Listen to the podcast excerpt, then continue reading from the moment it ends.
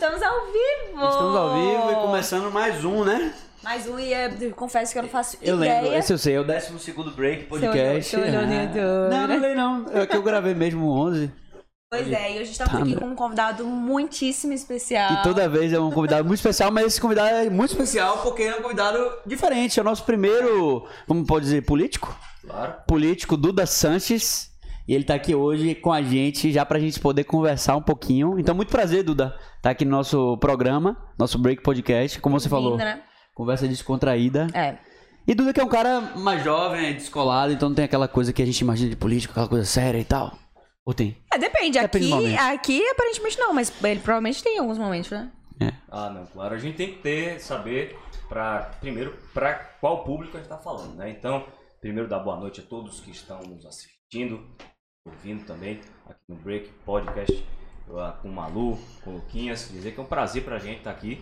É, e ah, vamos lá, vamos bater um papo, vamos Uhum. sair da rotina. E tô aqui para responder tudo. Não tem pauta.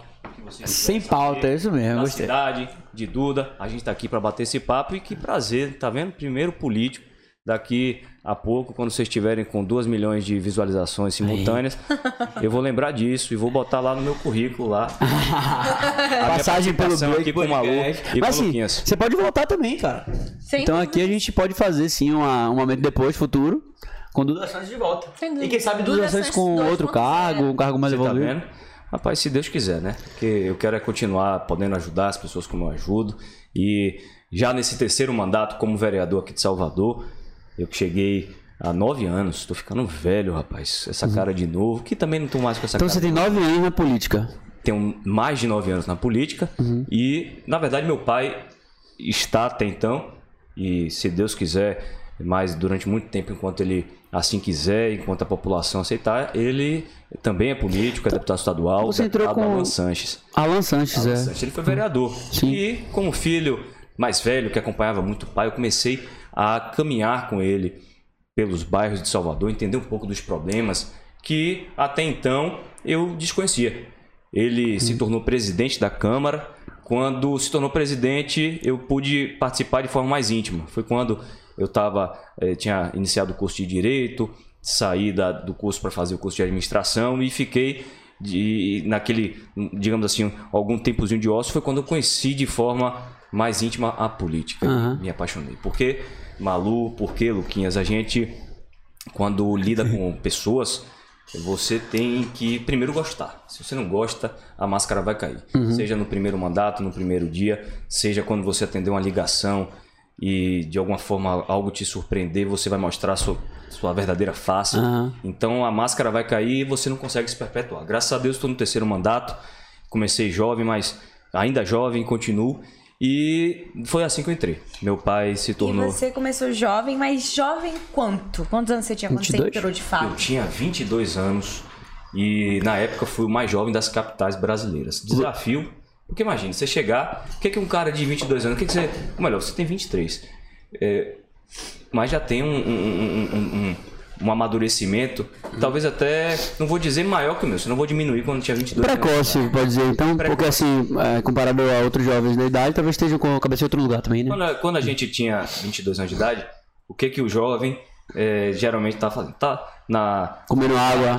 Vai comer água também, é claro. É claro. parte, né? Talvez a gente faça depois de jovem também. É claro, a vida toda. Mas também a gente pode fazer. Parar, não. Agora a gente, a gente tá comendo água, ainda não tem todos aqueles desafios, muitos ainda não tem um boleto para pagar. Talvez responsabilidade, né? Com certeza. E aí me deparei com 22 anos de idade com esse desafio, que não foi imposto, definitivamente. Meus pais, eles inclusive não queriam, queriam que eu seguisse minha, minha vida, o ritual normal, formar na faculdade, depois seguir a carreira que eu tivesse escolhido. Só que eu quis quebrar essa banca e quis esse desafio.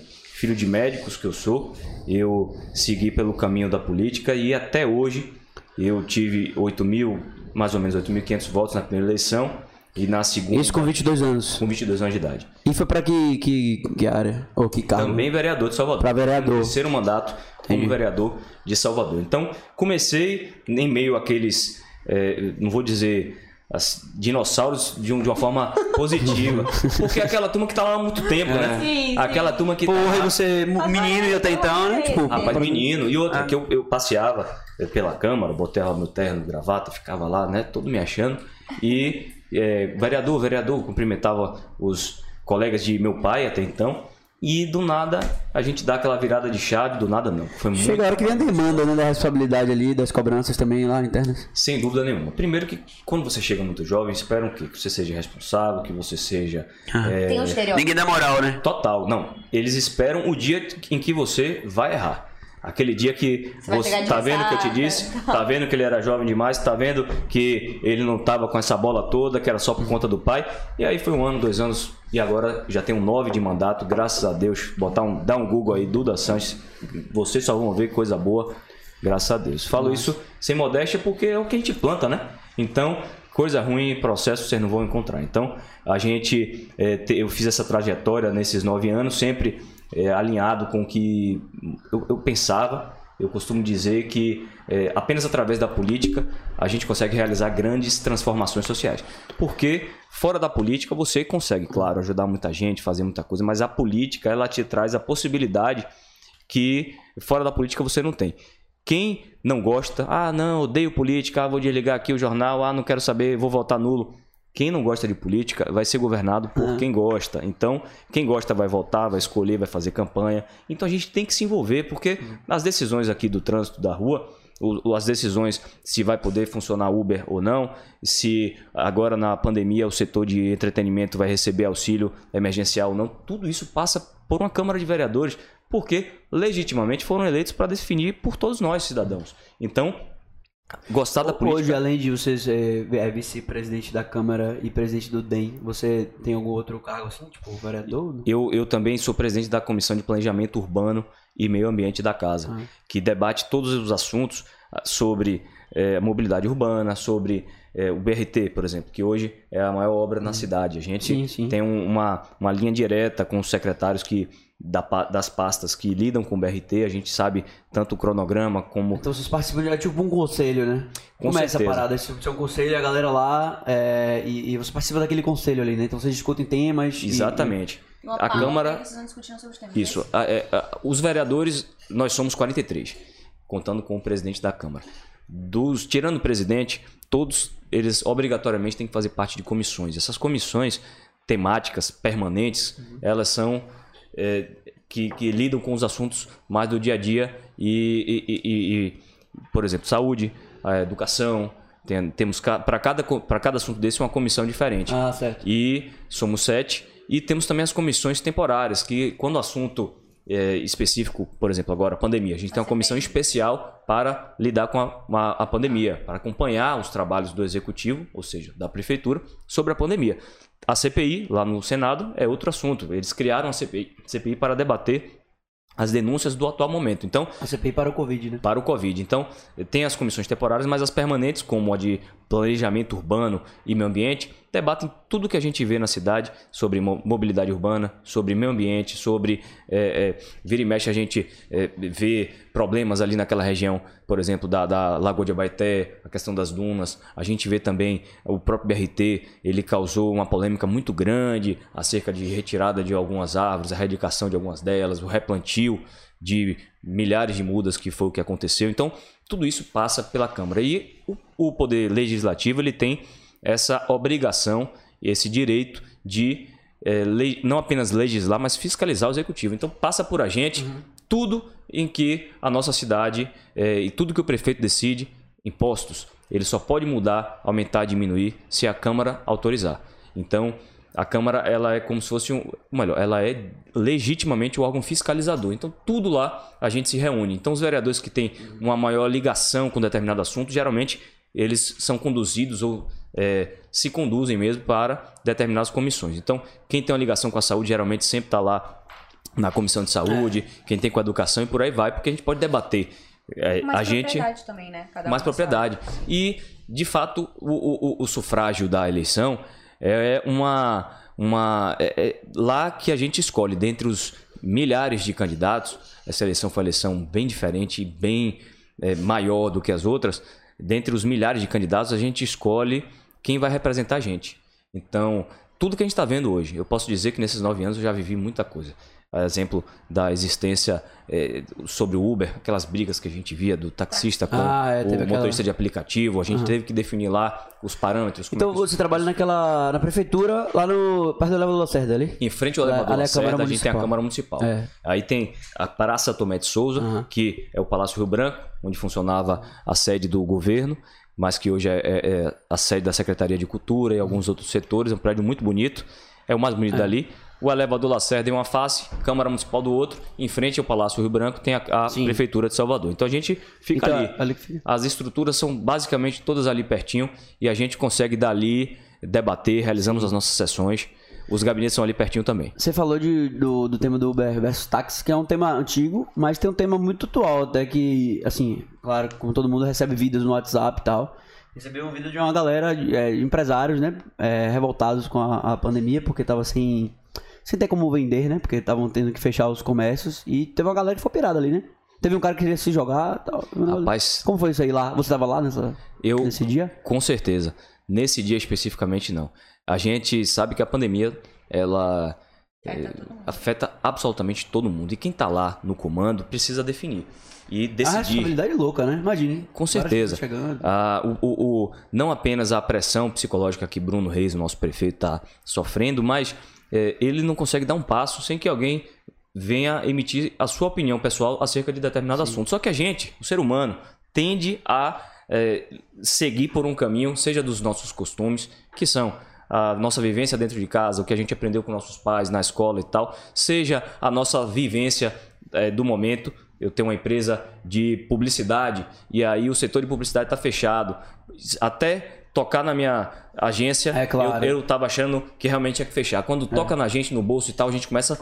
É natural. E os caras com conta pra pagar, né? E Família aí, pra sustentar. todo mundo, tanto de um lado, conta para pagar, família para sustentar, gente que precisa pagar pensão alimentícia, senão vai ser preso, quanto também do lado da prefeitura que precisa de alguma forma ter critérios para esses fechamentos, critérios para o horário de funcionamento, e é muito doloroso. Eu sou defensor, por exemplo, de dois setores que estão sendo muito combalidos nesse momento, que é o entretenimento e bares e restaurantes. É. Bares e restaurantes, a gente sabe que E é uma puta indústria, né? gigantesca. É. É um- o o próprio Muito entretenimento. além de bares, restaurantes, tem os eventos, tem os artistas, tem o cara que monta o palco, tem muita coisa por trás, né? demais. Isso, né? Relacionado agora também aos bares e restaurantes, temos fornecedores, temos funcionários, temos, né? É, é Não, uma- é uma cadeia gigantesca. Exato. Eu vou dar um exemplo. Ah, o Salvador Fest, que funciona ali no Etnoid, mo- move mais de 4 mil empregos diretos e indiretos. Eu tô falando de seguranças, eu tô falando de holds, que é a turma que monta, instala Fest, luz né? e tal. É, Fora os só o outros Salvador também, Fest. né? Tirando Salvador Produções. É exatamente, Salvador Produções, Aham. Marcelo Brito. Marcelo Brito. E é, o, o Salvador Fest é um exemplo, um case de sucesso nacional e que tem essa, essa, é, é, esse papel fundamental na cidade. E essas 4 mil pessoas estão fazendo o quê? Tem muitas que aquele era o, o a mais, vamos falar assim. Que ali era um lugar de, poxa, é, eu sou segurança, vou ganhar uma mais que eu não vou estar trabalhando, Ah. eu tô, sou hold. Mas a grande maioria depende desse, dessa indústria. Indústria que muitas vezes, ou melhor, indústria que é bem maior do que muitas empresas do polo petroquímico, por exemplo. E a gente, é, inclusive, é, esse assunto é bem é, polêmico, porque quando a pandemia chegou, a primeira coisa que fizeram foi falar: ah, a Semineto deixou o carnaval acontecer, que absurdo e tal, tal. O Carnaval de Salvador move 3,1 bilhões de, de- de- aqui na nossa cidade. São empresas de impressão digital, são publicitários, Publicitários. são imprensa, turismo, hotelaria. É uma cadeia gigantesca é, de E, pessoas. É, ca- o carnaval e, Salvador é muito uma cidade, velho. Que eu, eu, eu percebo que é muita festa, né? Tipo, então festa é, é a cidade praticamente. Com certeza, Porque assim, o, o centro empresarial em carnaval é meio morto. Não tenha dúvida. Acho que a, a vida só começa a começar assim, tipo, é, parte Tá. de business mesmo, depois assim do, do, do carnaval. Isso é bem cultural aqui, né? É cultural, é. O business aqui a gente fica meio tartaruga assim antes do carnaval rolar, É. porque Isso quem não trabalha com essa área, né? Porque também quem trabalha, eu digo até restaurantes, etc., é a hora de trabalhar. Não é a hora dúvida. de fazer dinheiro. Sim. E às vezes até de salvar o inverno frio. É. não, e o? É. e o cara, e o Eu falo cara que não, eu falo, tipo, Não, só uma análise, uma reflexão. não, assim. isso é cultural. Se quem É? disser que isso é verdade vai estar E que não é errado também, pô. Você é. Claro. Você atrai turista, você atrai tru- se o atrai, se turismo. a gente atrai- vive muito. Gira Salvador não é uma cidade de indústrias. A gente tem aqui polo petroquímico, várias cidades aqui na região metropolitana que tem esse viés. Agora a gente não, a gente tem que é, de fato viver de serviços. Serviços inclui também a parte de eventos. A gente precisa.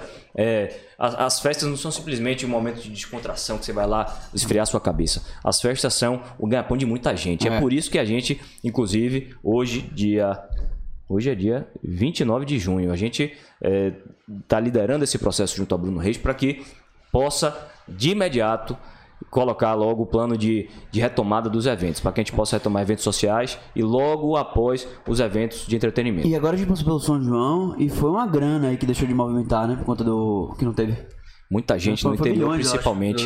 Salvador é até menos é, é, impactada, mas no interior tem gente que paga os impostos da sua casa do ano inteiro com o aluguel do São João. O aluguel da... Então, assim, é, a gente precisa entender. Que era certo ali, né, Bruno? Claro. Agora, o que, que a gente fala? Há dois anos em que poucas alternativas foram criadas houve esforço, mas poucas alternativas foram criadas para artistas, para pessoas que a gente adora ir lá no show, bater palma, pedir autógrafo, mas essas pessoas foram de forma muito corajosa, é, tiveram que tomar essa decisão há anos atrás, dizer, não, eu vou viver da música, eu vou viver da arte, porque eu gosto disso. E agora, essas pessoas estão vivendo de quê? Temos artistas gigantescos que têm lastro para conseguir sobreviver, mas tem gente que é pé no chão, que não, não é gastador, vamos falar assim, e que é, não tem hoje como sobreviver. É. Então, é, peço a todo mundo que está ouvindo a gente, aproveitar que é um público jovem, vamos botar na cabeça das pessoas que evento, evento é trabalho, evento é emprego, evento é movimentação da economia, é atração de dinheiro de fora, de outros estados e de outros países para nossa Bahia, para nosso Salvador. Então, vamos, claro, a palavra de ordem é responsabilidade, seguir protocolos. A gente tem que lutar a favor das vidas, mas a gente não pode deixar essas pessoas também é, abandonadas. Então, uhum. vamos para cima disso aí, porque é muito importante. E você disse que vocês estão trabalhando é, duramente nisso, em todas essas áreas. Vocês, é, existe já alguma previsão? Existe sim. A gente está esperando o resultado das do, do final de, de, de, São João, de como ocorreu a, essa contaminação, essa possível contaminação, que do fundo do coração a gente está esperando que os números sejam muito melhores do que as pessoas é, é, é do, esperavam do Réveillon, por exemplo. A gente sabe que. Pô, vou tomar uma aguinha. A gente sabe que o Réveillon ele foi responsável por um grande aumento que a gente teve em março do Sim. número de leitos ocupados e tal. Mas agora a gente já tem grande parte da população vacinada. vacinada. Uhum. É. Luca mesmo já, já vai se vacinar daqui a pouco. Já, já fez. Ah, não, já, já disse que você tem 23, não vou te chamar de velho mais não. É, Perdi a piada. Qual é, qual é a época? Eu nem sei. A gente tá agora vacinando 44 anos. Massa. No final da semana a gente e vai chegar cá, a 40. Disseram muito que Bolsonaro fez merda e não, não comprar vacina, né? Eu ouço muito isso. Sabe que política, é, muita coisa rola de fake news e tal. Eu não sei de fato que eu não me considero um cara muito político. Apesar de, de saber, assim, das, da do, do geral, né? O que tá. Claro, todo mundo acaba sabendo. Mas o que, é que você acha disso? Sabe, tipo. É claro que ele vacilou, pisou na bola. Ele é, tá muito mais preocupado em imitar, em não voltar atrás na, em algumas afirmações dele, do que de fato em preservar o governo, preservar a vida das pessoas. A gente não pode jamais deixar a política estar à frente das nossas relações Sim. sociais. Não pode, é, a gente não pode acabar amizades por conta de política. O que a gente mais está vendo agora é gente que não suporta ouvir de você, Lucas. Rapaz, eu, na verdade, eu gosto de Bolsonaro. Tem gente que vai deixar de falar com você por é, isso. Mas tem gente também que, se você disser que é a favor de Lula, nunca mais vai olhar em sua cara, você vai ver que ela não está mais respondendo sua mensagem. E a gente não pode deixar isso acontecer, porque as coisas vão passar e a gente vai continuar vivendo aqui. Então a gente tem que entender que temos que tomar decisão, temos que fazer campanha para quem a gente defende, claro. A gente tem que defender o melhor para o Brasil. Mas voltando sobre Bolsonaro, é claro que ele foi muito feliz. Ele, de fato, está provado, está mostrando aí, em que pese, óbvio, a imprensa tem batido, a imprensa é, a nível nacional, ela tem batido muito nele, ele não consegue falar alguns assuntos importantes que seriam interessantes para o Brasil, porque ele mesmo se prejudica falando tanta besteira que. Ele perdeu muito, muita gente que estava a favor dele muita por, gente. por conta disso, né? E dizem assim que, assim, é, ele perdeu uma grande oportunidade também de fazer o nome, né? Com certeza. Se ele fosse É, se Você é, ele- mais, você é mais pra que lado, assim? É, mais- é porque dizem que DEM é muito centro, né? Centro, direito. Eu não, eu não- Mas sabe num momento como esse. como é? Tipo, você tem um jogo de que- cintura, como é o esquema? Mas, mas ser centro, eu, eu posso dizer que é, é ser ponderado. É você não se limitar a ser direita ou esquerda. Entenda que se eu disser pra você que eu sou direita, eu. é, E eu não ligo pra opinião, não, viu? Eu Claro. tenho que assumir as posições que eu tenho. Mas eu falo que se eu disser pra você que eu sou direita, vão me enxergar como preconceituoso, como. É, é porque na real, se você falar que é direita, eles vão entender que você é anti-esquerda, Perfeito. né? Eu, não- eu, eu, eu tô indo um pouquinho nessa linha. Só que eu, eu, eu, eu não me considero de direita. Ser centro hoje, no Brasil, é você enx- enxergar o lado bom e o lado ruim de tudo. E você conseguir ponderar. E as decisões ainda não estão aí na mesa. Se fosse me perguntar quem me representa, não tenho ninguém me representando hoje no, nesse, nesse ranking aí para presidente do Brasil que a gente tá vendo se desenhar. Aham. Não tenho ninguém. Você, por ter nove anos na política, você deve ter visto muita merda, né, velho? Rapaz, a gente chegou agora. Tipo assim, muita merda e muita rico, coisa boa, mas assim, muita coisa você viu, né? Rapaz, imagine, eu, nesses nove anos, eu vi presidente ser presa, a Dilma Rousseff. Eu vi o presidente do Congresso, Eduardo Cunha, também. Oh, perdão, Dilma Rousseff foi retirada, foi, Impeachment. foi empichado, né? Sofreu impeachment. O Eduardo Cunha foi preso, presidente do Congresso. O Renan Calheiros até teve voz de prisão, mas botou é, a garrafa da- de água na mesa e disse que não ia por, causa- por conta do STF. Tivemos também ah, o Lula que foi preso. Olha quanta coisa, rapaz. Que riqueza de informação eu tive nesses nove anos. É claro. Essas coisas assim que você acha que você mais discorda. Tipo. Eu, de todas, todas essas situações. Fora os escândalos, né? Tipo assim, Não, desses aquela zorra do escândalos- Gedel, dinheiro pra zorra Ah, lá. totalmente, totalmente. Coisa ridícula, né, brother? Não, o maior. é, é, a, a maior apreensão da história mundial. é muito apreensão. louco isso, né? Imagina. É muito aí a gente louco. anda na rua ali, um monte de gente com fome, porra. Um monte de E gente a, e a- e a gente vê assim. na miséria. É, que coisa. momento assim do Brasil a gente eu acho que isso deve muito à, à rapidez das coisas. Tudo agora tá na nossa mão. Então para você filmar é muito rápido para as informações rolarem é muito rápido. É, não fugindo desse assunto mas é, meus colegas tem, eu tenho colegas que têm seis mandatos lá na casa. Quase o que eu tenho de idade os caras têm de mandato. E me falam que antigamente as votações duravam dias Hoje a gente nem tem mais isso. Eu cheguei a pegar a votação que durou até quase o sol nascer do dia seguinte, mas hoje, pelo regimento interno, a gente não consegue é, alcançar mais esse tempo todo de, de, de votação. Mas eles ficavam atravessando a rua para ir levar o prefeito da época os recados, como é que estava acontecendo tal. Hoje não, hoje a gente está aqui, olha, vereador tal não está querendo votar, vamos ver o que que está acontecendo, por que, que ele está assim, embirrado, vamos ver o que que está precisando. É tipo um bombo correio, né? Uma cartinha. Exatamente. Hoje a gente faz isso com muita mais, muito mais facilidade. Antigamente não. Então, assim, é, tudo isso aconteceu porque em quatro anos deu tempo de se averiguar, de se investigar, de fazer tudo e chegar à conclusão de que Dilma pedalou, fez as pedaladas fiscais. É. De que o Eduardo Cunha, ele fez tudo o que fez. Então, assim, é, a gente consegue hoje, numa rapidez muito grande, chegar ao final dos processos. Agora, é claro que essa rapidez também prejudica muitas vezes, empolga. Quando a gente mexe com a opinião pública, as o- esse jogo se desequilibra um pouquinho e a opinião pública acaba levando em conta. Por isso que muita coisa aconteceu. Agora, sou totalmente a favor do que aconteceu com Lula, o que a gente sofreu a nível Brasil, o que o PT eh, eh, eh, incrustou na, na- no projeto de poder que eles tinham para o Brasil. E eu sou completamente a favor disso tudo que aconteceu. Agora, definitivamente, e eh, falta inteligência para quem não conseguir compreender isso, que isso não me faz ser Bolsonaro de carteirinha. É. Isso me faz entender que o, a gente não, não pode se limitar a uma polarização dessa que, de uma forma ou de outra, não vai ser bom para o Brasil.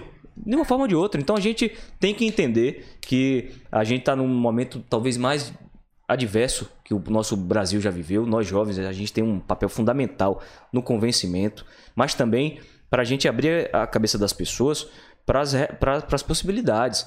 Não adianta a gente viver de sonho também. Querer, ah, vamos lá votar lá no, no candidato a presidente, aquele cara morno pra caramba, que não, não empolga, que nada. E não, a gente tem que tentar de alguma forma participar desses processos. Como eu falei, quem não gosta de política vai ser governado por quem gosta. Então você vai aqui dizer, levantar, achar que é bonito, falar que odeia política. não acompanhar é uma coisa. Mas dizer assim, ó, não, eu não quero envolvimento, não quero nada. Mas não vai adiantar. Porque você vai ser governado, quem vai decidir o problema da sua rua, de É. trânsito, de É mobilidade. porque são é os a caras que mandam na sociedade, né? Agora, Porque foram eleitos para isso. Aham. Entendeu? É. Por pior ou melhor que seja, esse é o processo e é o mais democrático que, que, que, que poderia existir. Você disse que não, não se sente representado por ninguém. Agora, né, se a gente perguntar, você disse que não se sente representado por ninguém. E paralelo a isso, você disse que acredita que a política seja de fato a solução para diversos problemas, né? Como que a política é solução para diversos problemas se a gente não tem em quem é... se a gente não se sente representado? Se a gente não tem uma representação, se a gente não acredita em que a gente tá votando, como que essa pode ser a solução do meu problema? A, a grande maioria, né? Tem gente que. Com certeza. Repito, a única forma da gente resolver é, na verdade, o que eu falo é que apenas através da política conseguimos realizar grandes transformações sociais. Não tem jeito, através da política, de alguém nos representando lá no Congresso, da gente fazendo a nossa campanha, a gente vai conseguir enxergar um pouco da gente lá. Não vai enxergar tudo. Nem sempre vai ser do jeito que você eh, sonhou na sua vida, mas a gente tem que buscar isso. E não tem outra alternativa. Eu não me sinto representado. Não me sinto representado porque eh, eu não consigo conceber um, um presidente que está dando a chance de um dos piores momentos do nosso Brasil voltar, que foi quando o Lula eh, e a Petrobras e tudo aquilo que a gente já sabe, eu vou chover no molhado se eu ficar contando, eh, aconteceu. Parece uma história, né? E, Parece uma novela, essa parada. rapaz, completamente. Não, você abre o jornal assim, dá mais um caso, não sei o que e tal. Parece Não. uma série E infinita. aí a CPI, um botando o dedo na, na cara do outro, e quando você vai olhar assim, dá um Googlezinho, já teve irmão preso, já teve não sei o É. que preso, numa, numa, numa fã, assim, numa defesa que a gente, pô, o cara é retado, mas quando a gente vai ver, é difícil. Não vou dizer que, é todo mundo farinha do mesmo saco, de jeito nenhum. Mas que a gente precisa entender que a gente precisa é, se debruçar mesmo, estudar um pouquinho, ver lá, pô, quem é aqui na Bahia, quem é lá na Câmara que tem uma, uma linha parecida com a minha, quem é que tá chateado com tudo, eu tô falando de mim, né? Com tudo que aconteceu na época do PT, cansado de corrupção, de, disso tudo, mas que também não acha o que tá agora a melhor coisa do mundo e, e, e, e- e, é, a gente precisa se debruçar sobre isso. O que o Bolsonaro vem fazendo é, de fato, dando de- na bandeja o Brasil para que nós possamos perder aí mais oito anos aí se o Lula empolgar.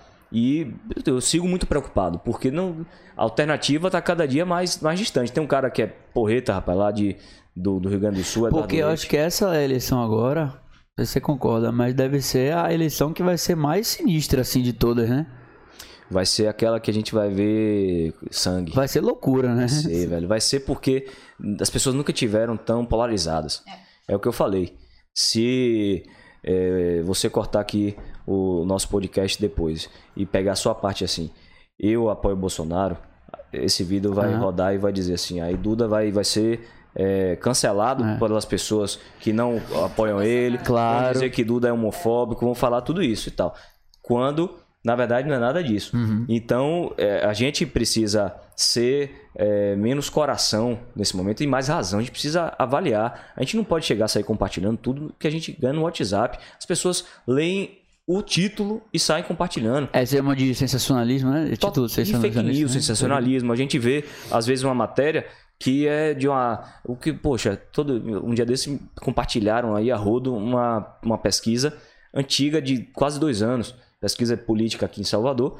E quando a gente vai ver, tem dois anos. Falei, cara, tem dois anos, isso aí já mudou, já voltou, já mudou de novo e você está compartilhando.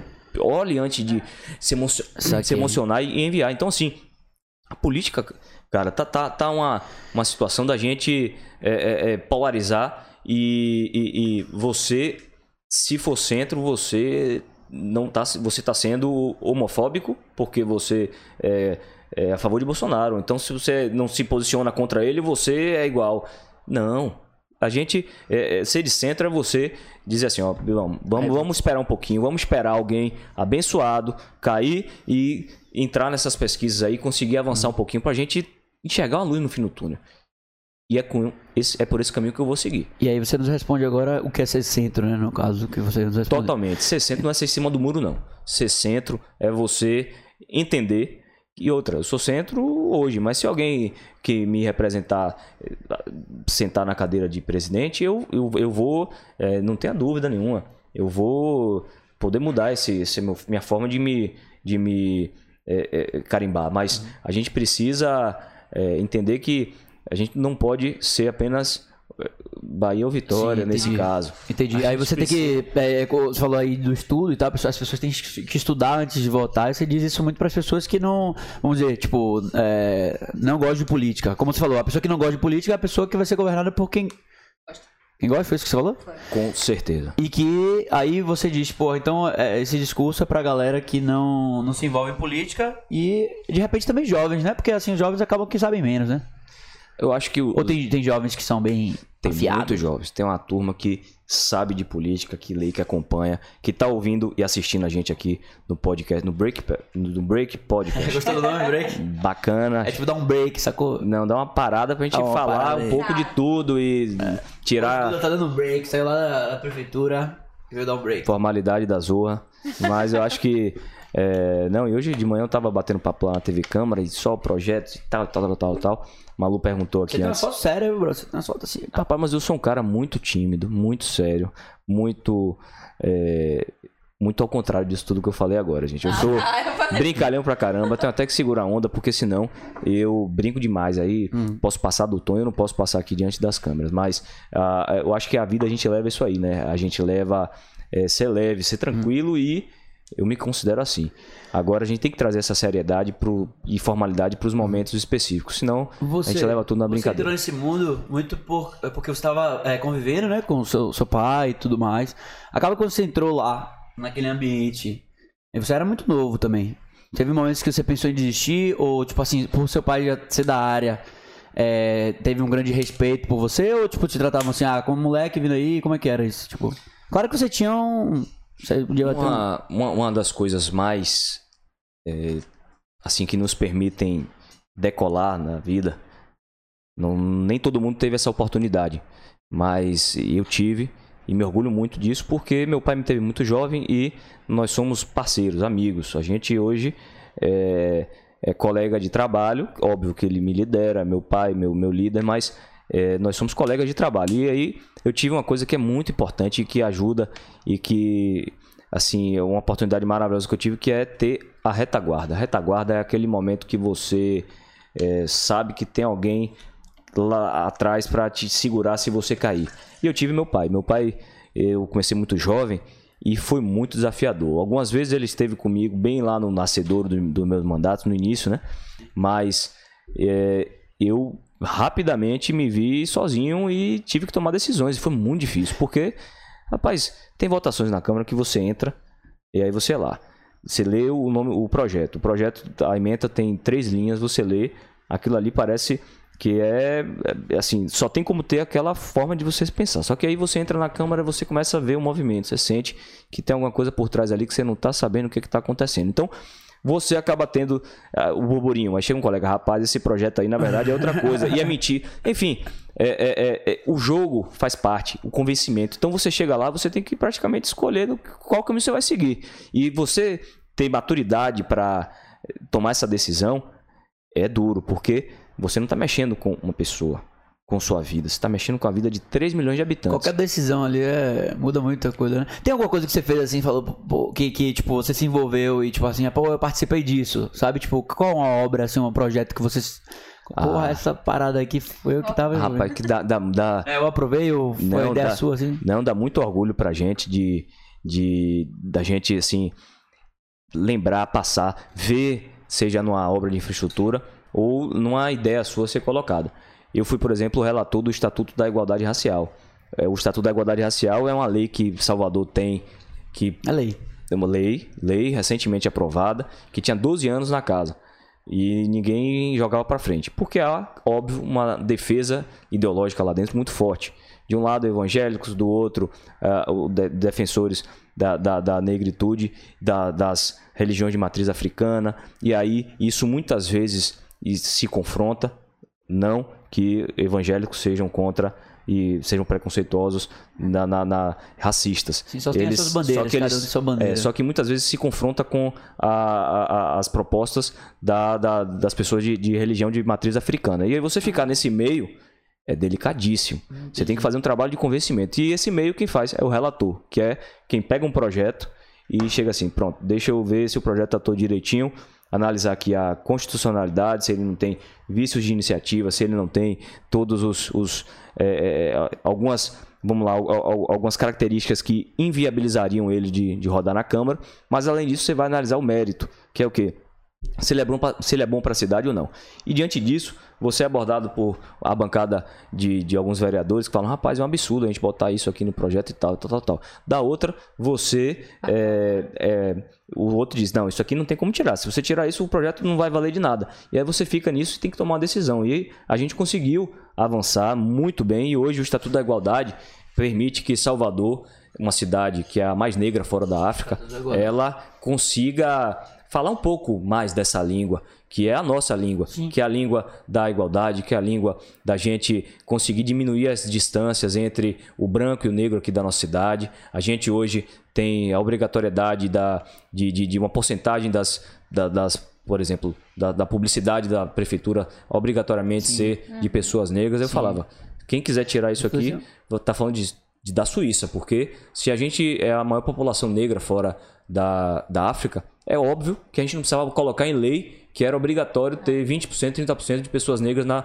na, na publicidade. Isso é óbvio. A gente tinha que botar 100%, porque botar 100% é botar Salvador, é botar... é- é- é- a gente não vai é, é, se sentir representado se a gente só vê gente é, branca do olho azul. A gente precisa sentir a nossa baianidade Sim, ali se na cor né? das pessoas. Então, uma série de, de, de, de fatores, inclusive penalizações para estabelecimentos que forem é, comprovadamente racistas, a, a nível administrativo, como cassação de alvará e tudo mais, tudo isso está previsto no Porra. Estatuto da Igualdade Racial. Então, E tava 15 anos essa porra lá dentro. 12 anos, rapaz. 12 anos. 12 anos, velho.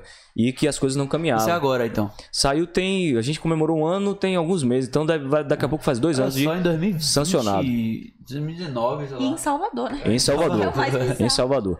A cidade do Ileaie, de, de, pô, se eu for falar tudo, Não, a nossa cidade que é- referência. Que é, extremamente famosa justamente por conta dessa cultura. né, Is- Não. tem. Então, E a, e a gente aqui, é, é, é, a igualdade racial deveria ser um tema que a gente fosse debater só para promover melhorias, mas não que a gente tivesse de fato instituindo agora. A gente aqui, é, a cada esquina daqui, a gente vê uma igreja evangélica, mas a gente também vê um terreiro de candomblé. A gente tem que saber conviver nessa adversidade, principalmente para preservar o nosso passado. Então, é, Jorge Amado, Jorge Amado dizia, é Jorge Amado, que o único branco, branco mesmo, aqui em Salvador, era o cônsul da Suécia. Só que hoje nem consulado da Suécia a gente tem mais aqui em Salvador. Então, a gente não tem mais um branco branco na, na- aqui em Salvador. Então, a gente é uma, uma, uma cidade em plural. E a gente tem que levar isso para as normativas também. E defender, não tenha dúvida.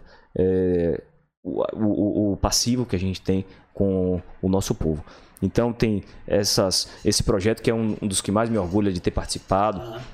Temos, eu tenho um projeto recentemente aprovado também. São, são vários projetos, né? Desde. Desculpa interromper. Vários projetos, não só é, da bandeira da igualdade, da igualdade racial, como é, outros, assim, que envolvem saúde, segurança. Tem, tem vários, né? Você se envolve, Tem assim. vários. Ou tem um que, tipo, eu levanto a bandeira mais pra esse lado. ou- Agora, como bicho, é, é um negócio como é da que zorra. Porque a gente chega cheio de coisa, vontade. né? Não, e a gente chega assim, com 22 anos de idade na época, e por mais que eu tivesse estudado tudo, quando eu cheguei na Câmara, eu tive o meu dever de estudar o- a lei orgânica do município e o regimento interno da casa, para não falar besteira. Porém, ainda assim você chega com aquele sonho de abaixar o imposto. Só que o vereador ele não tem o poder de criar uma lei para diminuir o IPTU da cidade, o ISS da cidade.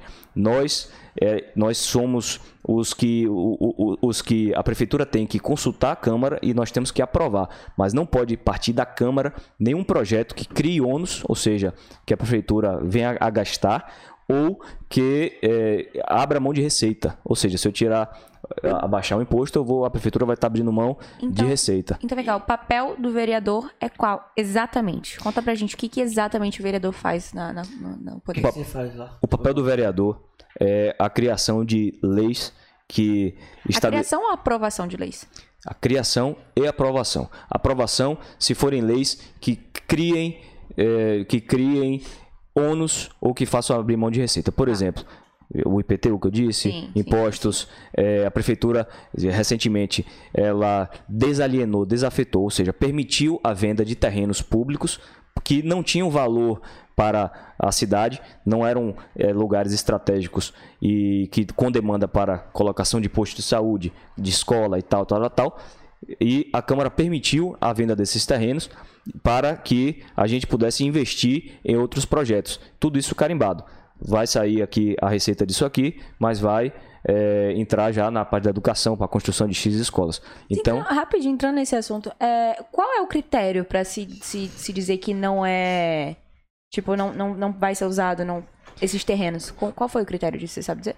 O critério é quais são. Vamos primeiro para os critérios utilizados para se construir equipamentos públicos. Estar próximo das pessoas para que elas não precisem eh, utilizar o transporte público, eh, gastar dinheiro com isso, que elas possam ir andando, que esteja perto de suas casas, que seja acessível. Sim. Então não faz sentido você construir uma escola no meio da, da, da, da Orla de Salvador. A gente tem, claro, muitas comunidades e a gente tem demanda, mas essas escolas em bairros que são menos populosos já existem. A gente tem que buscar os lugares mais populosos para construir equipamentos. Não estou dizendo que você não pode, que você tem que vender Sim, terreno sim, de área sim. nobre e, e, pega, e chegar na comunidade e, e- só colocar lá. Mas a gente precisa de eh, tra- trazer a demanda linkada com a necessidade da nossa cidade. Se precisa de um posto de saúde, você não vai colocar um posto de saúde no meio da paralela para atender o povo de Pernambués. A gente precisa colocar perto, onde Dona Maria, seu João, ele atravesse ir, a rua e vai lá pegar seu remédio. Senão as pessoas eles começam a não utilizar esses equipamentos. Então a gente tinha terrenos como aqui ao lado do Salvador Shopping, uma área extremamente empresarial e que já era explorada irre- irregularmente como Aham. estacionamento e era da cidade. Então tinha gente ali explorando e a cidade não estava ganhando nada com isso. A gente fez um projeto, dentre vários outros terrenos, desafetou, permitiu a venda e a pessoa que tinha interesse participou de um leilão, comprou aquele terreno Então, e na hoje realidade, funciona. vocês é, privatizaram esses terrenos. Privatizaram esses terrenos, só que são vendas, vamos dizer assim, casadas. A gente, quando permite que a prefeitura faça isso, e lembrando que é iniciativa da prefeitura, não foi a Câmara, a Câmara não tem Sim, competência para isso, a gente autorizou. Sim. Mas a prefeitura estuda e diz: olha, a gente tem terrenos que não são interessantes, seja porque é distante da demanda, seja porque são terrenos de geografia analisado, complexa. né? Foram Foi analisado, foram levantados. E, é- e é- e são, sempre são projetos muito polêmicos, Uhum. porque é, a gente tem que tomar cuidado com o que a gente está permitindo a venda de um patrimônio público. Sim. Então a gente tem que tomar cuidado com isso. Diante disso, a gente permitiu, eh, já foram alguns projetos nessa linha, e a gente precisa entender que eh, a cidade precisa de receita. Salvador é uma das cidades maiores da, do Brasil, das maiores capitais, e uma das que menos arrecada. Salvador é uma cidade pobre, é uma cidade que não tem indústria, é uma cidade que, eh, por mais linda que seja, tem uma desigualdade muito grande. A gente precisa e Neto teve esse desafio porque chegou de uma gestão desastrosa. A gente chegou de uma cidade que. Velho. Poxa, a nossa referência era ter buraco na rua. É. A gente começou a achar Neto um bom gestor porque não tinha mais buraco na rua. Tinha um poço buraco, né? Depois a gente E viu. botar praças. E por botar praças. Praça, é, consideram, tipo assim, é, é massa a praça. Tem que ter. É, é, e por uma simples atitude de botar uma praça, né? Tipo, já dá pra ver a cidade com outros olhos, né? Uma pracinha de tipo, com a, o parquinho lá, uma escorregadeira e um balanço. Já dá pra ver. Cê- cê Esse pensou- cuidado já é importante, né? Rapaz, Lucas, é barato fazer um, parquinho. eu- Né? Não, não, não é barato. não. Não? É barato. Bota lá destaque uma porra, porque, o- dinheiro que o governo tem. essa- Mas quando é uma obra pública, ela tem parâmetros de engenharia muito mais rigorosos do que se a gente fizer na nossa casa, no nosso quintal. Então, eles têm que seguir um padrão de largura de rua e tal, de acessibilidade, que talvez dentro de nossa casa, no particular, a gente não eh, fizesse essa escolha. Então, assim, o, a, a- a prefeitura construiu, foram mais entre totalmente reformadas e construídas, construídas mais de 400 praças. Refiro-me à É gestão de Assemineto. E a praça significa o quê, rapaziada? É você devolver o espaço público à população. A, a população não vai ficar na praça se cidade fica não tiver uma estrutura É. nada. Aí vai fazer o que no final de semana? Vai pra shopping. Pra, pra quê? Pra passear, pra estar lá É. no ambiente legal. Rapaz, a, a pessoa... Eu vou contar a história. Lá em São Cristóvão, é, que é um bairro que eu tenho uma, uma votação é, grande e sempre é um dos bairros que mais abraça meu trabalho, há uma praça que antes era um espaço, um terreno baldio, escuro, inclusive que foi palco de tentativa de violência é, contra a mulher. Sim. Então a gente ficou preocupado com isso, porque não tinha iluminação, não tinha nada. Mas aí eu cortava o mato, o mato passava uma chuva dessa aí, 15 dias já estava alto, já era esconderijo de, é, da violência, vamos falar dessa Sim, forma. claro, sem iluminação e tal, Sem meio sinistro, né? E aí- Dead. Não, é, São Cristóvão, inclusive, tem duas praças dessa. E aí, essa determinada praça é um espaço grande, era uma grana da Zorra que eu ia tirar da emenda parlamentar e eu topei fazer esse desafio e vamos embora. E quando a gente transformou a praça, ela é tão grande que a gente teve que começar a ocupar com diversos equipamentos. Coloquei uma mini quadra, eh, parquinho, eh, academia de saúde, tudo. E aí o secretário na época me, me Ah, então foi uma grande praça, né? foi uma grande praça. Ele, é ele me praça, indicou. tipo, da esquina com o parquinho. Não, é uma praça que é a referência do bairro. Entendi, legal. E era um terreno baldio, então era uma referência negativa. Aham. E aí, essa praça eh, sobrou espaço. Aí o secretário falou: tem pista de Cooper ao redor da praça, é uma praça, praça porreta, rapaz. Qual a gente trabalha direito. É Praça André Sanches. Tem até o nome, é, tem Ah, até o nome de meu tio. E aí. toda então, da sua família é político. Não, meu tio não, era. Meu tio era, era artista plástico. Ah, e legal. aí eh, já faleceu e aí eu disse, rapaz, eu tenho uma, uma ligação tão íntima aqui, eu vou tentar eh, colocar isso aos meus colegas. Todo Artista mundo plástico, vai ver um artista plástico aqui quinta-feira. Não, é, pai, aí é, é, é bom demais porque a galera tem a cabeça muito aberta, muito legal. Acho que É. o papo vai ser muito bom. E, e aí a praça, o secretário mandou colocar uma, uma, um anfiteatro. Eu falei, poxa, um anfiteatro. É um círculo, tem Ah, um, tá. um meio banco assim ó, em metade dele. Eu falei, poxa, só pra ocupar o espaço, não é melhor botar uma grama, o pessoal ficar sentado. Aí ele falou, rapaz, confia em mim, as pessoas vão usar esse anfiteatro. Eu achei que ia ser um espaço sem uso. Antes de inaugurar, quando eu passei a primeira noite lá, que eu, eu soube que já estava iluminado, eu disse, ó, vou passar lá de noite para ver como é que tá a praça.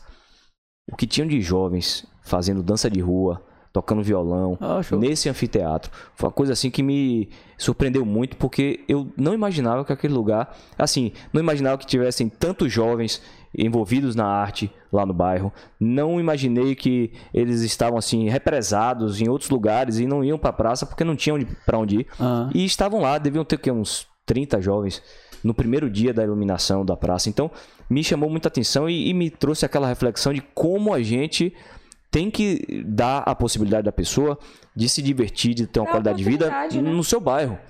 É assim que Neto colocou os, é, os carnavais de bairro, pro cara não precisar sair lá de São Cristóvão, Show que é lá bola, no aeroporto, show de bola. lá pra Barra. Desafogou um pouco a Barra, desafogou o Campo Grande e permitiu que o cara tivesse um bloco de carnaval gigante saindo dentro do seu bairro. Curtindo com sua rapaziada, menos violência, porque todo mundo do bairro se entende e por aí vai. Então, assim, é, não tem aquelas brigas, às vezes, de, de, de uma turma de um bairro de outro. Então, assim, é, a gente devolver a- o espaço público às pessoas é fundamental. E eu tenho muito orgulho de ter participado intimamente de muitas dessas transformações. Então, Salvador viveu muitos avanços e a gente é, precisa disso. É sacudir a política, é botar a gente não só jovem de idade, não, jovem de pensamento, com é, ideias desenvolvimentistas que pensem no futuro, que possam é, trazer não apenas a, a longo prazo uma mudança para Salvador, mas a médio, a curto prazo projetos. eu tenho um projeto, e aí eu juro que eu não falei esses predicados todos para falar de mim, não, juro. Prometo. Mas é, o projeto de educação financeira nas escolas. Eu tenho quatro Nossa, anos com esse projeto. Só que a gente precisa de um orçamento que eu não consegui alcançar ainda, que é para ensinar a criançada, criança mesmo, desde cedo, a lidar com grana, a saber o que é um cheque especial, o que são essas. Você passa na Avenida 7, você vê aquelas pessoas com nada contra o negócio da pessoa, mas a gente sabe que muitas vezes é uma cilada para o cidadão, com aquela placa eh, com, de picolé assim dizendo que empresta dinheiro e tal, tal, tal, tal, no cartão de crédito, que é ilegal, você não pode emprestar dinheiro no cartão de crédito. Então, assim, é, e as pessoas muitas vezes se deixam levar. Eu conheço dezenas que ganha um salário no dia primeiro, no dia 3 já gastou o salário inteiro, tá vivendo com cheque especial, mas tem uma televisão top em casa e tal. E quando tem uma emergência como a de agora, a gente viu, por exemplo, o, a- o, o- o material de construção estourar na época da pandemia. Por quê? Todo mundo com grana, auxílio emergencial na- conta, reformando A- casa e tal, tal, tal. Acabou o auxílio emergencial. Que qualquer pessoa que pensasse 10 segundos, refletisse acerca disso, ia imaginar que não ia, que a fonte ia secar E Mas- o nome é emergencial, né? emergencial. É. Mas todo mundo gastou a grana. E eh, não se programou pro agora. O agora que o governo não vai dar, ninguém tem condição de dar, o bicho tá pegando. Então, educação financeira é uma das minhas bandeiras que eu defendo assim com, muito, com, muito, com muita vontade. E assim, eu acho que além da educação financeira, podia ter um olhar também para o cara ser cidadão, né? Como ser, qual- como- é, os tipos de imposto, né? Tipo, Com certeza. Também até é, aprofundar um pouco mais, talvez, na política, que talvez até fizesse com que as pessoas criassem mais interesse, inclusive, sabe? Saber que, de fato, qual o papel do, do vereador, qual o papel do. é, enfim, de todos eles e saber como que eu posso votar. Porque tem muita gente que não. Tipo assim, ah, tá, tenho que votar, mas beleza. O que, o vereador faz? Como é que eu vou votar no, no cara que eu nem sei o que, que ele tem que fazer? Eu, eu me, me entristeci muito nessa eleição eh, na reflexão sobre os, os, os eleitores, no sentido de eu tinha sentido uma melhorada, uma melhoria grande na, na no espírito do, do eleitor, de votar naquele cara que estava trabalhando, fazendo, acontecendo. Rapaz, vou querer um cafezinho. E fazendo e trabalhando e presente. Só que a- esse momento de adversidade, que realmente as pessoas estão com muita dificuldade, muita gente desempregada, muita gente precisando, é, é, assim, botar o pão na mesa. E eu entendo de uma forma, mas eu não deixo de me entristecer das pessoas terem retomado essa ideia de votar de forma venal, de votar no cara que tá ali, vai dar a cesta básica, vai fazer, vai acontecer. Gente, a gente tem que votar em quem tá trazendo acredita, né? não apenas melhorias, quebra-mola, iluminação, asfalto para o seu bairro, mas que está pensando em projetos de esporte, quem está, obrigado irmão, que está trazendo, é, é, pensando da forma macro e não apenas daquela forma imediata, porque o asfalto vai dissolver, a comida você vai comer e aí a gente precisa avançar. E essa eleição, posso dizer que a gente andou para trás. A gente tinha avançado, porque o cara que é, é, é, porventura não tinha essa cultura, estudo, não pesquisava, que sempre voltava na, na- no assistencialismo, ele tem um filho, tem um sobrinho que hoje tem acesso à internet, pesquisa, está sabendo de tudo que está acontecendo, e que falava, pai, é, não vota no cara por causa disso. Vota porque o cara trouxe um trabalho sério aqui para nossa comunidade. Então, porque o cara defende a classe de, que você defende. Aham. Porque o cara tá ajudando a gerar emprego para todo mundo. Sim. Então, não vota no cara por conta de uma cesta básica, alguma coisa assim. Mas a gente deu alguns, vários passos para trás nessa eleição. E o Brasil que a gente tá vivendo nesse exato momento é um Brasil, é, assim, É muito. reflexo disso? Sim, se eu sinto? É, você acha que é o reflexo? Sinto totalmente. Sinto o reflexo eh, no dia a dia, nas caminhadas, na necessidade das pessoas. É claro, eu não posso me furtar a buscar ajuda do- da prefeitura eh, em todos os sentidos para essas pessoas. E eu não faço, não me furto disso, mas eh, você buscar voto em troca de alguma coisa, assim, trocar alguma coisa pelo voto é uma coisa. é- é- não é apenas arcaico, é cruel. E principalmente no momento desse, que as pessoas estão completamente sensibilizadas. Sim. Você não ter assim uma, um norte de para onde caminhar, que porta bater, é muito duro. Quem nunca esteve desempregado na vida não, não, não tem ideia da dificuldade que é de você assim não saber como é que você vai alimentar seu filho no mês que vem. Não ter Como- perspectiva de melhora também, não tem né, perspectiva. E aí tem uma hora que você caminha, vai ali, vai no shopping, bota o seu currículo, parará, parará. Quando você esgota essas possibilidades, você se vê completamente desesperado. Eu recebo frequentemente esses apelos nas redes sociais, nos, na, no meu gabinete pessoalmente, nas minhas visitas nos bairros. É muito tocante. Então, é, me sinto nessa obrigação de batalhar pela melhoria macro da, da, da, da economia da nossa cidade, defendendo os setores de geradores de emprego, defendendo eh, as, as- os empregos dessas pessoas, a retomada do entretenimento, Legal de, de tudo isso. É, a gente tem que fazer isso, senão vai gente morrer de fome. Mas também a gente não pode chegar simplesmente com aquela historinha de, de dar o peixe. A gente tem que tentar de alguma forma gerar, eh, fazer com que a, a máquina volte a girar. Girar, né? Concordo. Legal ter um olhar Pra isso tudo eu cheguei agora, mas eu acho que eu ia conseguir entrar na- na- no clima. Eu acho que tem que ter esse olhar mesmo e assim. é, porque tem gente que realmente precisa, assim, tipo. Do governo mesmo, né? Tem gente que, tipo, necessita mesmo tá ali. É, A, gente, a gente vive um, um e- país muito até pobre, né? por- É, pô. Agora, qual, qual é o seu maior prazer? Fora os projetos que você faz e ver a galera lá utilizando, por exemplo, a praça que você falou e tal, qual é o seu maior prazer? Além de ver a galera é, us- é, usando, usufruindo o que você conseguiu é, é, propor, né? Conseguiu realizar.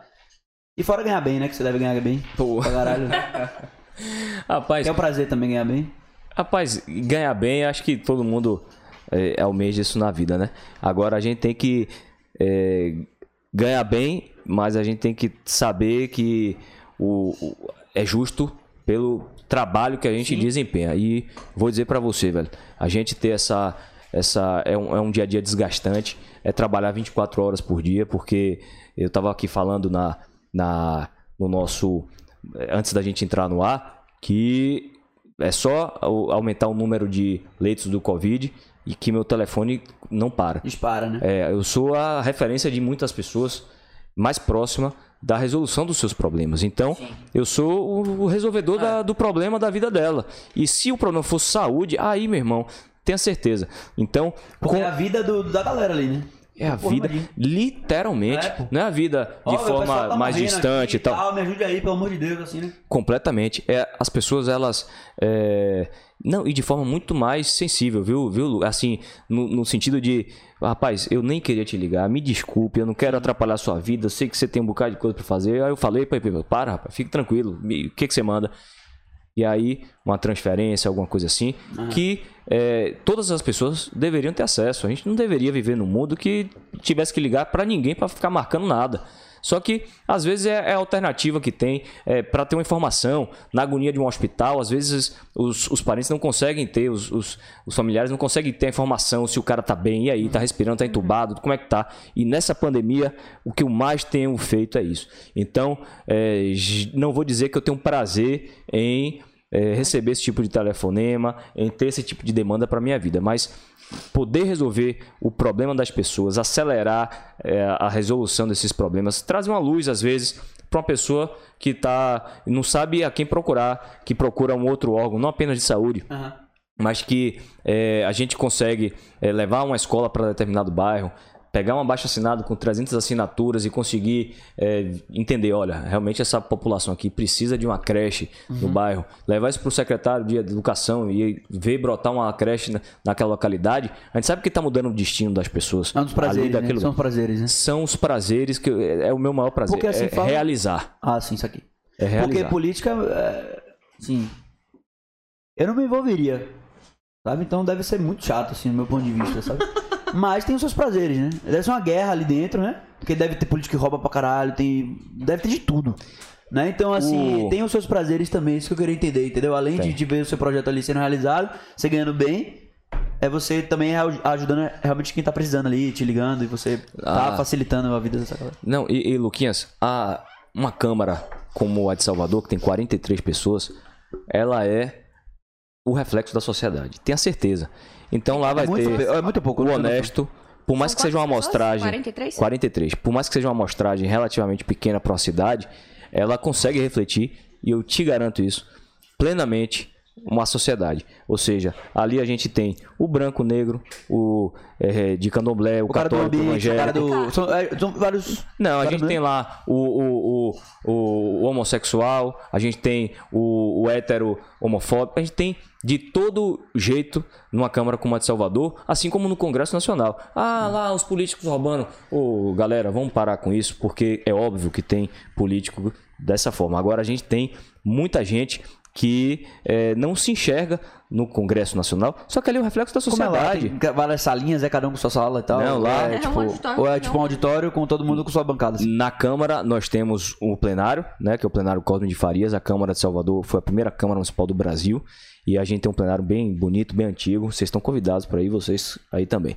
E aí, a gente. Não, é bem legal. Eu acho que é bem, é bem interessante mesmo a nível de. de, sabe, de conhecer. Aham. É, e, e Aí a gente tem os nossos debates, a, a, a gente Eu tá... pergunto assim porque, tipo assim, a gente tá aqui pra conhecer e entender o mundo também. Totalmente. Não, e eu Eu tô que aqui é, pra é falar. legal a gente levar pra galera, não? Que é- Você saber que é uma programação que eu gosto é apresentar a Câmara Municipal, Uhum. pra quem quer que seja. Desde a turma de, de escola que vai lá e aí o vereador que marcou não consegue estar, eu já peguei assim, então vamos lá, então eu vou levar vocês. Porque eu acho que aquilo ali, não apenas por ser de todo mundo, aquilo ali não é meu, aquilo ali é da, da, da, da cidade. Mas eu, eu, eu me sinto valorizando o que eu faço, entendeu? É, pô, eu você me tá lá há sinto- 10 anos quase. Poxa, eu me sinto. É, uma vida, porra, lá dentro. É, e aí eu me década. sinto fazendo, assim, valorizando o que eu faço. Poxa, legal, vereador, isso aqui e tal. Então, é, é, é, o nosso trabalho, e tenha certeza, repito isso.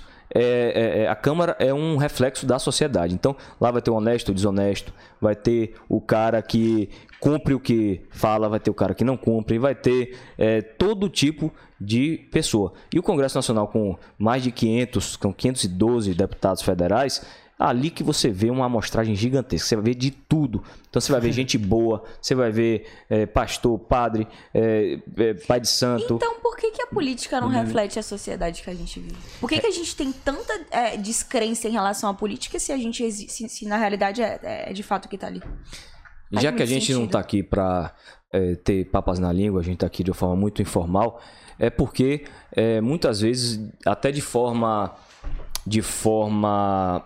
E eu não estou me referindo a uma pessoa que é Sim. o presidente. Mas tenha certeza que alguém lá no Congresso Nacional, com 512 deputados, fala sua língua. Tenha certeza. Tem alguém que pensa quase 100% igual a você. Porque teve ah, os costumes que você teve, cria- criado como você foi criada, defende, pensa como você. Agora, claro que uma pessoa só na presidência da República, na Prefeitura de Salvador, não vai ser como se fosse você 100% ali. Então, é, tenha certeza que a, a política é um reflexo, só que a gente não se sente representado porque, às vezes, os que mais se destacam são os negativos, os que eh, promovem eh, tudo isso que a gente vê de negativo na política, ou então também porque os que chamam atenção não chamam atenção com o que a gente quer ouvir. Aham. Então, eh, tem gente que se sente mais do que muito representado pelo presidente Sim, sim. e se vê lá. E tem gente que definitivamente vê ele como o maior inimigo da, da, da, da sua vida. Mas é, é, é, tenha certeza que ah, os acertos e desacertos que ele teve lá, muitas pessoas que circundam a gente no nosso dia a dia fariam exatamente do mesmo jeito. Então, é, tenha certeza que, tenham certeza que é, uma- uma- um- os políticos eles são um reflexo da sociedade. O que a sociedade faz, tenha certeza que o cara que reclama da corrupção, muitas vezes, obviamente que a gente tem gente é, que, que não faz isso, mas tem muita gente que fura a fila da vacina, acha, acha o amigo lá que é dono de, de um, do negócio, de uma empresa de. de- de- Verdade. e aí passa na frente É, e tal. Ah, mas eu tava com medo, ah, mas não sei o quê. Não, meu irmão, se você reclama, não faça isso. É, então, é, passa na frente da fila, é, quer resolver seu problema no jeitinho brasileiro, não quer seguir a lei, e tem tudo isso. Dirige, bebendo. Então, é, se a gente for falar disso, a gente está falando de uma infração de trânsito, infração federal, inclusive com pena de prisão. Mas quem nunca viu alguém que dirigiu e bebeu?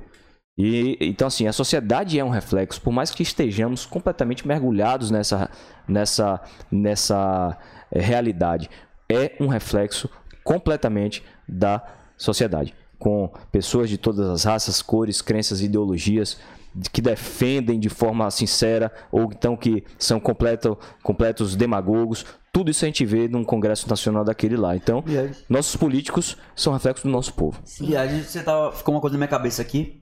Você tava falando do, do, do meio de comunicação, né? Que antigamente era de carta e tal, tinha um cara que tinha que levar mensagem. E aí acabou que veio muita verdade, né? Com isso, quando a, a informação chega mais rápido, acaba que a verdade vem mais rápido também. Com certeza. Então, é, nesse mundo de mentira, que é o mundo político também, né? Claro que tem a verdade, mas tem muita mentira. É, aí a gente pensa muito na mídia, né? Porque hoje a gente tem é, fácil acesso à informação na internet. Então, a gente falou aí da, um pouquinho de Lula também e da época atual, né? E eu queria saber o seu posicionamento em relação à, à manipulação da mídia sobre a sociedade, né? Porque, por exemplo, a gente sabe que a- as grandes emissoras com certeza são envolvidas com, com algumas coisas políticas também.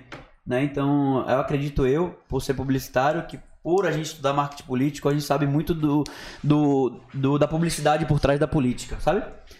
Então, acaba que com a internet a gente tem muita verdade hoje, sabe? A gente não é mais muito manipulado como a gente era antes. A gente ficava ali em frente à Globo, assistindo ali e tal, e sabe? É, Lógico. Eu posso Então- só acrescentar uma coisinha? Você acha que as mídias e as redes sociais, elas são um aliado ou um vilão pra política? Como é que funciona isso? Começando de trás para frente, eu acho que são um grande aliado para a população, não necessariamente para o político. Há o político que depende diretamente da rede social para se eleger e por isso está se beneficiando 100% disso. Mas a população, ela é agora, é, ela se permite acompanhar e dizer, eu tô aqui falando com vocês, sigam lá Duda Sanches BA no Instagram. Vocês vão ver o que, que eu fiz hoje, o que, que eu fiz ontem, o que, que eu faço todo dia, quais são os projetos que Acaba eu que você é mais coloquei cobrado pelo. muito mais cobrado. Primeiro porque você aproxima o, É, o- cidadão do seu mandato. Então é natural que eu seja muito demandado e às vezes não consiga dar conta. Não tenho, eu sou um ser humano também Humaniza, de né? todas as, as demandas, mas humaniza e aproxima. Agora sim, é um, um- um grande auxiliar da população. Agora, esse momento de, de assim, chuva de informação que a gente recebe, ele é um grande aliado da verdade, mas também da mentira. Poxa, Duda tá filosofando agora, são 8 horas da noite. Eu falando com político de filosofia, não. A gente tem muita mentira porque É, né? a velocidade com que as pessoas ma- mal intencionadas elas trabalham é às vezes mais rápido do que as bem intencionadas. Então a gente sabe que, né, que por trás de uma notícia, de um veículo de imprensa, tem um ser humano ali. O ser humano tem coração, tem vontade, tem tesão, tem raiva, tem tudo. E aí ele vai botar uma pitadinha da forma dele de pensar nas no texto dele. Então, eh, quantas vezes eu recebo, poxa, gente, é cansativo. Dê uma checada no Google antes de você compartilhar qualquer coisa e que seja uma fake news. E é cansativo a gente ver às vezes pessoas compartilhando sites completamente Porra, é desconhecidos posição, né, brother? que nunca, que nunca ninguém viu, compartilhando a notícia Hum. completamente esdrúxula, com tanta divulgação sobre fake news que a gente tem. Uhum. A gente tem que dizer, gente, ó, será que faz algum sentido isso aqui? Será? Eu, de maneira nenhuma, saio compartilhando. Você Até tem que... alguma fake news assim? Você fala, porra, essa merda eu não fiz, não. Demais. Já? Já. Como eu quais? tive. Rapaz, eu tive no início. Olha, olha, imagine. no início da, da, da minha vereança, né? Da minha carreira de vereador lá. Vereança, pô. É porque falar carreira, eu me sinto até importante. Pô, minha carreira, eu tenho carreira. Tipo, um sertanejo com 50 anos, disco de, de platina e tal. Não, mas ah, nesses nove anos aí, eu como vereador, no iníciozinho, é, no primeiro ano, eu tive uma discussão com um determinado vereador e aí, na discussão, rendeu matéria. E aí colocaram lá, Duda Sanches, um dos vereadores mais faltosos da Câmara e tal. Acho que o cara tinha raiva de mim por algum motivo. Acaba que quem faz então a, a oposição é o próprio cara que tá ali, né? Do seu lado ali, fazendo uma parada. Tipo, o seu inimigo. Totalmente. Então é ele que faz Claro. fakes e tal. Totalmente. Não, agora imagine, eu tive uma discussão lá no plenário com o cara, tava chegando menino novo, querendo, é, não, eu tenho que me impor. Um erro que eu cometi, mas a, a gente aprende assim. E aí saiu uma matéria de um site lá, é, Duda Sanches, um dos mais faltosos da Câmara, discute com o vereador tal, tal, tal, tal.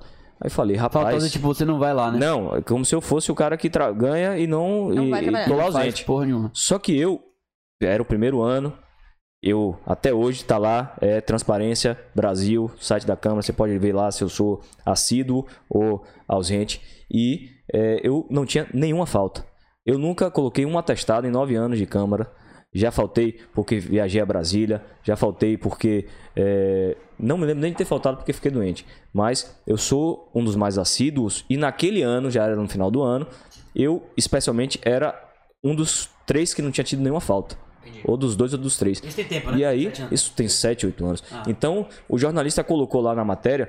E ele tá onde, esse cara? Ah, então não posso te dizer não, porque as coisas mudaram. Eu não lembro você nem quem é. Você foi tão faltoso, então que hoje você tá lá, vice-presidente. Como é que o cara faltoso Terceiro mandato, você já pensou? Né? Da paz, então, é aquela turma que não, não tá voltando sem saber. Mentira, É. gente. Eu nunca fui um dos mais faltosos. Na verdade, é, isso, é- vou repetir, é público, vocês podem entrar no Ele tá lá da ainda? Câmara. Não, esse ficou já. Eu não lembro exatamente, da, eu lembro do site, mas eu não lembro da pessoa que falou. Talvez eu lembre, mas eu, eu acho que eu não quero lembrar. É. Mas. é, o, o- e aí ele colocou que eu era um dos mais faltosos e tal. Eu liguei, poxa, cara, eu, na verdade, não apenas não sou faltoso, como eu sou um dos três que você vai olhar no site agora da Câmara, que não tem nenhuma falta. Eu fulano de tal, fulano de tal. Aí o cara botou uma matéria, duas Isso era matérias artigo, acima. blog? Era blog, Ah. blog. Aí tinha a matéria falando da minha briga, dizendo que eu era faltoso, tinha outra matéria separando e tinha uma em cima, que era uma matéria que eu. Aí botam sua cara feia eu- lá, né? Assim, com o olho vermelho. Claro, assim, com cara de, de bicho, né, brigando e tal, quando você vai coçar o nariz, alguma coisa assim. E aí, Real. Não. Tem desse mesmo que bota o nariz. não é fogo. E aí você tem que tá ligado. E aí co- colocou a matéria logo acima dizendo quem eram os mais faltosos, os mais presentes da Câmara. Ou seja, eu, em uma mesma linha, se você botasse o mouse pra cima e pra baixo, você ia me ver lá na lista dele Com como mais um dos que não presente, tinha tido falta. Mas antes de corrigir a matéria de baixo, dizendo que eram os mais faltosos, ele preferiu fazer a matéria de cima. Então você via na mesma linha assim, só passar o mouse, que eu era um dos mais faltosos e depois os mais assíduos. Isso mostra como a gente às vezes é levado. E outra, essa matéria foi compartilhada. Na época nem tinha tanto WhatsApp e rede social como tinha hoje. É, já existia muito, claro, mas não era tão forte como é hoje. Mas as aquelas pessoas que diziam é, que estavam esperando eu escorregar né? A pra falha. dizer assim, rapaz, ele começou muito novo, não dá pra confiar num cara tão jovem assim, não tem experiência, parará, parará. Era o que elas queriam pra dizer assim, ó, tá vendo o que eu te disse, olha aqui, ó, aí compartilhou. Mas vai perguntar se compartilhou, às vezes, um projeto bacana que você coloca e tal. Então, isso é do ser humano, não dá pra gente viver reclamando disso, porque é do ser humano. Às vezes a gente pode até é, é, fazer isso de forma inconsciente, mas o ser humano é assim. é- é, Thomas Hobbes que falava que o homem é, é o lobo do homem. É o homem mesmo que corrompe o homem. É o homem que é, come o homem, né? No sentido do lobo. É o próprio Então, vilão disso que, tipo, esse mundo de oposição era mais forte antes ou depois da- das novas mídias aí, da internet e tal? oposição à situação é um jogo de interesses. Quem Tá contempla... acabando a oposição assim ou tá ficando mais cada vez mais não, forte? Não, não. Na verdade, sempre vai existir. Porque sempre vai ter alguém que não vai estar satisfeito com o seu trabalho. Mas a facilidade em distribuir isso tá bem mais fácil, então. Distribuir como? Tipo, a informação, a informação Ah, errada. completamente. Mas é, é incrível como na política uma informação que definitivamente não tem como ser contestada, ela ainda assim é defendida, Entendi. ainda assim ela é, é, poxa, eu não quero polarizar tanto nesse assunto, mas como é que você defende é, presidente que foi é, pego com a boca na botija, poxa, é, sabe, a gente tá num Brasil que a gente tá, tá tem muita gente é, tão chateada com o atual o presidente que tá só vê como alternativa a volta do outro que foi terrível pro Brasil. Então assim, é, essa é a política que a gente tá vivendo no Brasil. É, quando alguém consegue ser pior do que o que estava antes, o pior de antes vira uma referência positiva e ele é recolocado. Isso é muito, é, isso acontece muito no, no- na política aqui no Brasil. É, é muito habitual você ver prefeitos de interior que são ruins, que são prefeitos é, mal avaliados, que perdem eleição, mas entra um aventureiro dizendo que vai mudar. Então vai- o DEM não apoia Bolsonaro, ou apoia? o DEM a nível nacional e eu tenho que tomar muito cuidado para falar isso porque eu sou presidente do DEM. Porque de perguntaram aqui também, eu tava... E Neto é presidente do DEM Brasil, né? Brasil, né? Ah, então existe o DEM Salvador. Ele é seu e brother? Temo. É meu brother, é meu seu brother? brother. meu, é meu brother. É seu brother? E aí, Tipo, de sair assim, bora tomar uma... rapaz, a gente já teve a oportunidade, sim, já de da gente se encontrar muitas vezes, reunir, tomar uma. Ele é um cara que é como a gente, jovem, um cara que gosta de. faz tudo que todo Tá mundo faz. coroa, né? Tá, rapaz. É, você acabou um pouquinho aí nessa, nessa prefeitura. Tô brincando, viu, Neto? Tá acabado. Não vai cortar minhas coisas lá, não, me ajude. Mas o, Mas- o, o DEM, né? Ele, ele, ele, o, o Neto deu uma tordilhada, como a gente chama. Quem, quem, é, o, o cavalo, esse pessoal que é, cria cavalo, essas coisas, chama de tordilhada quando o cavalo começa a ficar mais, mais cabelo branco.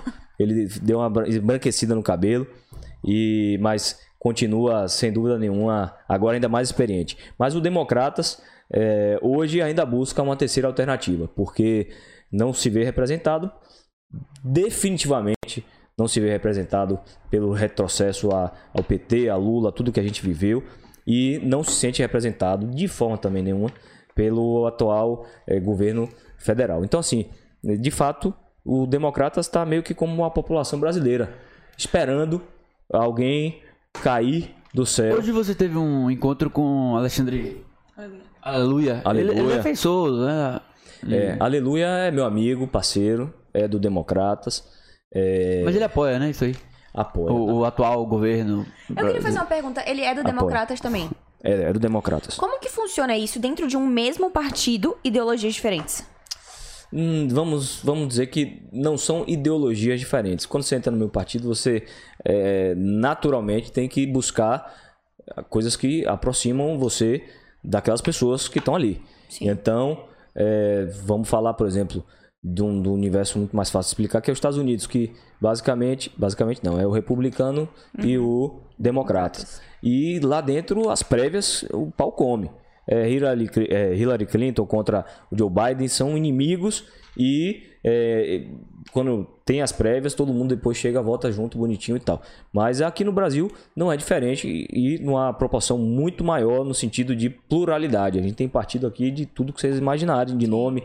E é, o Democratas não é diferente. A gente tem sim a nossa liderança, que é a Semineto, só que controlar a, a voz, a independência de um partidário é uma coisa que chega a ser agressivo, fere a, o direito do cara de Mandaram falar o assim, que ele verdade, quer. O provável apoio do Democrata ao governo federal. É um provável apoio ou de jeito nenhum? O que é que tá acontecendo, sacou? Não, definitivamente Neto não vem caminhando nesse sentido. Ele não, não caminha no sentido de, de, de apoiar Bolsonaro. Quem acompanha a política percebe, vê Então isso. seria uma fake news. Não seria é, uma tentativa de, é, de muita gente ou de, a- de, de ligar a imagem do Democratas de Assemineto a Bolsonaro ou, é, na verdade, Lula, né? má informação. É, hoje, eu não vou dizer que está cedo para a gente falar desse assunto porque a política está comendo no centro, mas vai chegar a hora aí da, da, da eleição, né? eu, é, já estamos. Hoje, o- a, a tendência do Democratas é, é- é seguir uma linha de um candidato, e que eu já estou muito preocupado porque a gente já está aí na boca da eleição, Aham. um candidato. E a campanha sei- rola pré-campanha, né? Então, tipo, Rola. os pauzinhos já estão sendo mexendo, as Totalmente. agências já começaram a sacudir. Não, tá todo mundo Claro. já se movimentando porque sabe que o futuro é construído agora. Então, não podemos, é óbvio, fazer campanha, ninguém pode chegar e de- sair dizendo eu sou candidato, não sou. Tem um período de pré-campanha Mas que a tem que boa ser obedecido. imagem, né? Mas a gente precisa se movimentar, construir essas pontes para a gente chegar no ano que vem, no final desse ano, organizado. Então, há diversos nomes que estão sendo falados. Nada é impossível na política, mas tem coisas que quem acompanha sabe que é, é muito difícil de provável, acontecer. Não é provável, é, é- é um- é um- já, já nasce fracassado. Alguns tipos de relações que você fala uma coisa aí 15 dias depois, por mais que a política tenha muito disso, mas algumas coisas destroem a reputação de alguém se você é, de fato é, é, é, se desmente em tão pouco tempo. Principalmente hoje em dia, né? Mas assim. Principalmente hoje em como dia. qualquer ser humano, acho que rola de mudar de ideia às vezes, né? Eu acho que Não, ontem mas foi. quando você entra num cargo tão importante quanto esse, com uma ideologia que você defende, a população te botou lá com essa ideologia, você muda de ideia, não faz sentido. É, Mas, mas um sabe o que acontece, As coisas mano? vão mudando, as coisas Ontem vão foi até aniversário de Raul Seixas, né? Ontem Pra os caras que votavam em Lula, não votam mais em Lula. É muito doido isso, né? Rapaz, que acaba é. que acredita na uma hora e depois de 10 anos o cara faz uma merda e fala, porra, esse cara Mas porque a gente tá Sim, votando sim, em seres humanos, né? E ainda se a gente estivesse votando num texto e que imutável, num- em, em frases que a gente é, lesse no papel, que não tivesse um coração e tal, a gente tá votando em seres humanos. Seres Até humanos. quem votar em Bolsonaro, eles não votam mais em Bolsonaro. Ah, tem isso demais. Agora sim, a gente tem que estar atento, né? A, a, a, a, a gente tem que. E outra, não é pecado você errar, ter votado em alguém e se arrepender, mas também, é, eu insisto, a gente tem que participar porque não tem jeito. Você vai errar 500 vezes daqui até o final da sua vida, mas você tem que participar, pelo menos para você criticar com afinco. Ou então para você também é, é gozar da alegria do, de- da- das conquistas que quem tá lá pode, pode ter também. O que o, o que o Duda Santos cidadão quer saber é o quer do Duda Santos político. Perdão. O O que que, o Duda, o Duda Santos- cidadão quer, quer quer do Duda político. O que o Duda cidadão quer do Duda político? Quem é o Duda Cidadão? Quem é o Duda e o Duda político? Mas o Duda Cidadão cara.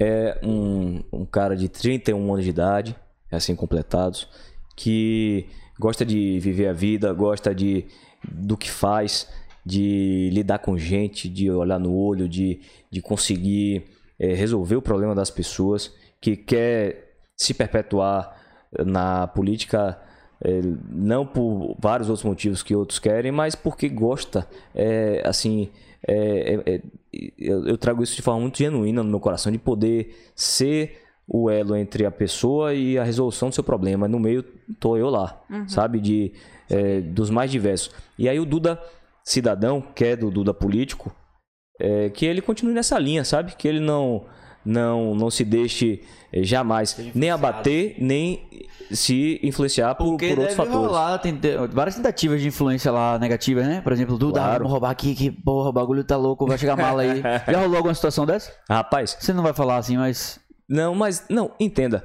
É, eu acho que tudo é falado e você pode interpretar da maneira que você quiser. Se você estiver participando, entendendo da situação, você pode levar para esse lado. Mas é, como eu digo, uma Câmara como a de Salvador, um Congresso de, com 500 e tantos deputados, é um reflexo da sociedade. Então, é óbvio. Para um cargo importante como você, deve rolar. É, tem coisas. Nesse sentido que você está falando, eu posso te afirmar que é, tem, tem é, votações que você vê a política ser levada muito mais em conta do que o bem-estar da população. Tem coisas, por exemplo, que, que você fica assim, rapaz, não é Em momento de eleição, né? Rapaz, é, não, não, em momentos de votação normal, para o cara não te ajudar, você que é da base do prefeito Bruno Reis, que tem uma maioria e tal e tal, é. tal o cara da oposição vai bater pé firme que não vai votar seu projeto. E ele pode até acreditar no projeto, Entendi. mas porque foi você que votou, ele não vai aceitar, Tem projetos né? que são de forma incontestável bons para a sociedade. Uhum. Posso dizer que no ano passado fiquei muito chateado quando eu estava falando, estava lembrando dessa situação minha. Eu tenho um projeto que já tinha três anos na casa, que é o projeto de lei anticorrupção. Em 2015, a presidente Dilma Rousseff estabeleceu as leis, o projeto de lei anticorrupção nacional, que permitiu, por exemplo, que a Lava Jato e tal, muito da verba desviada dessas empresas, ela voltasse para a, a o erário público através de acordos de leniência. A turma de direito que estuda esse assunto é você não apenas limitar a, a, a sanção às empresas que estavam envolvidas penal, alguém vai ser preso, elas vão ter que pagar multa, tal, tal, tal, mas devolver isso de forma administrativa. Então, isso não existia no Brasil. Uhum. Quando é, ela criou para mostrar serviço naquela época, dizer que estava combatendo a corrupção, ela estabeleceu que as cidades e estados também tinham que fazer, e aí muitas não fizeram. Eu tive essa iniciativa aqui em Salvador, então tinha três anos debatendo, só que é um projeto muito denso, porque você vai envolver valores, os valores a nível nacional, se você quisesse fazer um copiar e colar a nível municipal, eh, os valores são completamente é, muito maiores. A estrutura que a gente tem aqui da, da, da, da, da prefeitura é muito mais enxuta para debater isso. É uma coisa que as empresas falam hoje que se chama compliance. Você sabe de, de, de imposto, sabe, né? Como? Impostos, impostos. Não, a gente tem que, tem que dominar esse assunto é, e conhecer, dominar, né? porque senão a gente é, é, é confrontado frequentemente é, a falar de alíquota de PTU, é, entendeu? A falar de cobrança de ISS, TFF. Porra, TFF, velho. Rapaz, TFF. Incomoda um pouco o TFF, fica pra nós, velho. É, taxa de fiscalização sobre funcionamento. E aí, pra mudar isso aí? Porque assim, tem vários. o que eu tô começando a entender da vida agora. Eu acho que quando você tinha 22, você. Não, na verdade você devia ser um cara mais informado o seu pai. Não, mas. Mano, mas... é realmente você. Agora que tu começa a pagar a TFF, é do nada você tá lá e tá o povo abrir de boa. Você já fez seu imposto de renda, velho? Tem que ah. tomar cuidado com é, isso. Imposto de renda. É, e aí, seus 27,5% no final. Porra. É, no, no, você declarou agora porque o bicho vai pegar. É. é. o pior de todos. E o Pix vai lascar todo mundo, né? Já dizem por aí. Rapaz, o Pix já tá tendo confusão a nível de São Paulo. Não sei se vocês já viram uhum. que o Pix já tá sendo, inclusive, alvo de, de, de, de muitas. É, é, muita gente dizendo que não funciona, que, uhum. que, facilita a corrupção e tal, tal, tal. E vai cobrar agora também, né? Você que não queria pagar 16 reais de, no TED, na, no DOC, você vai ter que desbancar. E outra coisa, é uma, uma coisa que vem passando muito pela minha cabeça, assim, sabe? Tipo, porra, eu sou jovem, começo a trabalhar, começo a pagar imposto e tal, essas ondas de adulto. É, tem, tem um imposto é, em cima de, de herdeiros, que é muito baixo comparado ao imposto que é cobrado em cima de pessoas que estão trabalhando e tal. Às vezes o cara fica coçando o saco, o herdeiro. Nada contra os herdeiros que coçam o saco, mas o, o, o, o, imposto é muito pouco comparado ao imposto que quem fica trabalhando o dia todo paga, sabe? O que, é que você acha em relação a isso aí? Como é que faz pra mudar, sabe? O herdeiro, ele, o, o, a pessoa que deu a herança não já pagou o imposto a vida toda? Sei lá, sei que porra. É isso. É, eu, eu vejo. Mas o negócio é a atividade do cara no momento, entendeu? É Porque às vezes recebeu, o cara não faz nada, pela... o cara fica lá recebendo. É, porque na real aquele, aquele dinheiro ele já foi tirado do imposto, eu acho. É, que mas, essa- mas quem tá usufruindo desse dinheiro e tá vivendo lá de renda é um cara que não tá fazendo nada, sacou? É o cara que se armou, que já ganhou. o- Só o que não é bem assim que quem tá se lascando agora. Mas perceba como isso traz várias formas de pensar em questão de segundos. Porque, vamos lá, o cara batalhou a vida inteira, comeu pão de alma maçou, passou fome e tal, tal, tal. Hoje, os herdeiros dele não vão passar nem distante, nem as próximas 20 gerações vão passar por isso. Dinheiro pra caramba, claro e tal.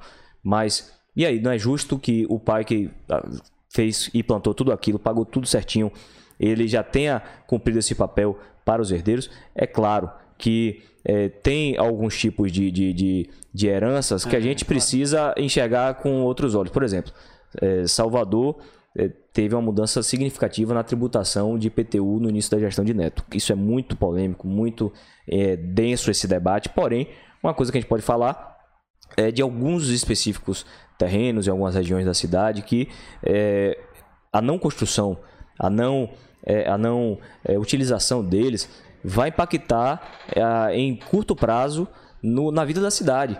Tem é, terrenos que a cidade cresceu ao redor deles, que as pessoas não vendem e tal, que é, claro, justo, a pessoa tá lá É propriedade privada. propriedade privada, Sim, é natural, Mas tá lá, a pessoa mato, tá tal, tal, tal. Só que, poxa, é, e aí daqui a pouco, quando você quiser construir um espigão lá de não sei quantos pés, você vai acabar com o trânsito da região. E aí depois, quando você é, é, é, tiver, é, é, sei lá, a limpeza desse terreno, tudo, a gente precisa enxergar que, entender que a nossa vida em sociedade, ela, o nosso direito acaba quando o direito do outro começa. Então você tem o direito de ter seu terreno ali. Mas no momento que a pessoa vive a vida dela ali, foi crescendo, todo mundo contribuindo, a cidade foi crescendo, cresce um prédio ali, outro aqui, outro acolá, mas aquele terreno fica ali parado, e aí do nada alguém que especulou esse terreno a vida inteira quer construir Ah. sete torres, 20 torres e vai acabar com o trânsito da região, vai acabar com a mobilidade das pessoas, vai, vai lenhar a vida de quem mora ali há mais tempo e quem E aí? e, e aí, nesse momento que a tributação ela tem que ser levada em conta para a pessoa dizer, ó, ou você vai construir, ou você vai vender, ou então você vai pagar IPTU alto para a gente se programar para isso. Então, o imposto é, é, é muito disso. Esse, esse imposto de heranças, ele é, eu não tenho competência nenhuma para legislar sobre isso, isso é a nível federal, Aham. mas é, eu, eu, eu vejo como um, um mérito de quem eh, conseguiu engordar aquela herança, quem conseguiu criar aquela herança. né? É um histórico. É uma, uma linha muito tênue entre você dizer assim, poxa, o cara vai ter que construir, fazer acontecer, e aí depois vai ser cobrado 20 vezes, 50 vezes e tal. Então, é, o Brasil, na verdade, é o país que as pessoas ficam buscando formas de é, ser menos impactadas pelos impostos, ser menos. é, é, é, tanto é que, às vezes, você, para conseguir. É, ou melhor, qualquer pessoa para tentar tirar um dinheirinho ali, tenta, bota um advogado, um contador para sentar, esquentar a cabeça para ver qual é a melhor forma de conduzir Aham. aquele ganho para que você não seja completamente Entregue ao é, imposto. entregue ao imposto. E o imposto que Mas- cobra pra mudar o endereço do CNPJ é uma merda. Não, eu acho uma merda e esse o imposto aí, velho. Rapaz, Porque você paga quase 700 reais pra você trocar o endereço do CNPJ. Você pode botar um login sem lá ou trocar o endereço, velho. mas depende. Esse, esse dinheiro vai pra onde, assim, vamos dizer? Esse aí do, do endereço do CNPJ. Esse especificamente, a gente tá falando de SEDU, é, a gente tá falando de junta comercial. Você não paga um Aham. só, você paga alguns DANs, né? É, que são são vários. documento de arrecadação municipal, DAG, documento de arrecadação judiciária. Então, você vai pagando primeiro pro custeio daquela é, instituição. Operação, né? É. Seja junta comercial, seja secretaria municipal que lida com esses assuntos. Porque se você não tiver orçamento, é, se você não tiver imposto, o cara não vai ter como fiscalizar se você, por exemplo, existe. Eu tenho um projeto que foi aprovado na Câmara, que a gente está até analisando, é, que o prefeito que pode vetar, é, o Alvará Expresso, que é o quê? Você vai fazer a. é, você quer ab- abrir sua empresa. A gente vai abrir um estúdio aqui para o Break Podcast e a gente é, quer estar tudo certinho contribuindo com o município. A gente vai dar entrada, só que você não vai ter nenhuma atividade alimentícia. Então você não precisa de vigilância sanitária. Você não vai ter é, nenhum exame que, de raio-x que vai precisar alguém aqui ver se sua sala está baritada. Baritada é botar é, é, chumbo nas paredes para não passar radioatividade.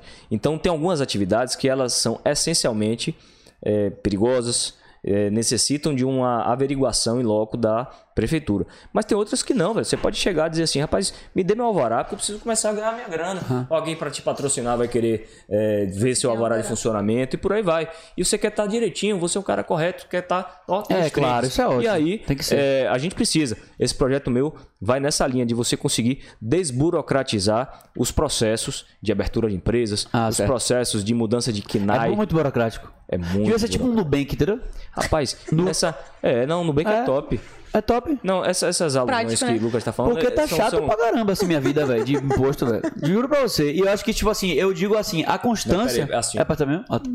É a constância. Bem-vindo, bem-vindo. Não é a constância, a constância, e eu acho que é meio que uma extorsão. Essa Porque é assim, a vida do volta, empresário. É uma merda. O empresário que gera emprego, que é, promove, é, é, é, a- consegue levantar a economia É. da cidade, passa por esses percalços. É. Principalmente em tempo de pandemia, E receita tem que gerar receita, brother. Ei, Tem que gerar tá- receita. é, imagina quem tá sofrendo muito mais com a pandemia. É por isso que as pessoas muitas vezes pagar as coisas. é, burlam esse caminho, É. vão é caminho errado mais burlar, fácil, mas, pô- E é errado burlar, mas muitas não veem alternativa. Muitas chegam lá, vão fazer, vão pedir um, um determinado alvará, então vão pedir para o funcionamento de alguma coisa, e aí a, a vigilância sanitária chega, pau. Coisas, é, muitas dessas, das vezes, é, importantíssimas, mas de vez em quando o cara tá lá cansado e tal, acaba dando uma canetada de uma coisa que ele podia, é, sem dúvida nenhuma, é, usar o bom senso, né? Porque se na lei a gente usa o bom senso, o juiz usa o bom senso, por que, que a gente não vai usar em outros setores? Então, é, a vida do empresário é isso, velho. A vida do empresário no Brasil, em Salvador, que tem melhorado muito. Salvador, hoje tem o Simplifica, tem alguns programas que aceleraram muito. Alvará de obra, você tira hoje expresso. Se você não for derrubar nenhum pilar, nenhuma parede, não for fazer uma construção Ah, complexa, então isso é algo você que consegue... você tá movimentando lá, então, pra rolar uma desburocratização desses Agilidade, processos de... E, com cer- Não, e, e Salvador já caminhou muito, acredite. Abrir Sério? empresa há cinco anos atrás, você estava lascado. Porque é, hoje tem um programa chamado Simplifica da cidade, que é, esse programa, você, o nome já disse, você consegue em- no mesmo site é, uma série de. É, realizar uma série de processos que antes você tinha que, por exemplo, você quer pintar sua parede, quer, quer fechar uma porta de tijolo ali, uma coisa às vezes muito básica. Muito idiota precisava. E que todo mundo chegava, fechava a porta, a botava o tijolo na mochila, o cimento e tal. Ah, eu desisti. Não, então deixa quieto. corta, corta essa parte. Corta. Rapaz, Brincadeira, velho. e, e, e, e muitas vezes a gente acha é, é, é, uma besteira como isso que é, É como claro. você falou, quando começa a mexer com a gente, a gente Mas começa... imagine você lá no seu bairro, numa casa que você acha que é uma besteira, só que isso vai dar para casa do vizinho e aí começa, como eu falei, acaba o seu direito e onde começa o do outro. Então, é, dentro do seu universo aqui, da sua, da sua vida aqui, você não, não, não impactou, não mudou a vida de ninguém. Mas é, em outras realidades muito parecidas, você pode sim criar um problema grande, você pode é, colocar uma, uma escada, como a gente vê em muitas comunidades de Salvador, no meio da calçada. Você pode Sim, sim. é, levantar um- uma, uma casa e que está completamente fora dos padrões de engenharia e arquitetura, que do Quebrar nada pode cair e acabar com quebrar, a, a família do lado. Então, se não tiver alguém para regular isso, meu irmão, para chegar assim, ó, ei, Pepe, vamos dar uma olhadinha. Então, mas hoje, pintar parede, levantar tijolo, as, as coisas mais básicas, você consegue de forma muito tranquila, sem, como era antes, você precisar de uma planta baixa do seu imóvel e tal. Se você for eh, fazer uma construção hoje, eu te garanto que você eh, ainda, porque isso já está em processo de mudança, os secretários que entraram vieram muito com esse foco na gestão de Bruno, de modernizar. Mas ainda agora você vai ter que trazer planta baixa. Aí vamos perguntar, o que é planta baixa? Os arquitetos dominam muito, que é basicamente a planta do seu, do seu imóvel. E aí você vai ter que apresentar, parará, parará, tudo isso tem prazo, tempo de pandemia, dia que as pessoas trabalham, dia sim, dia não, então trabalham home office.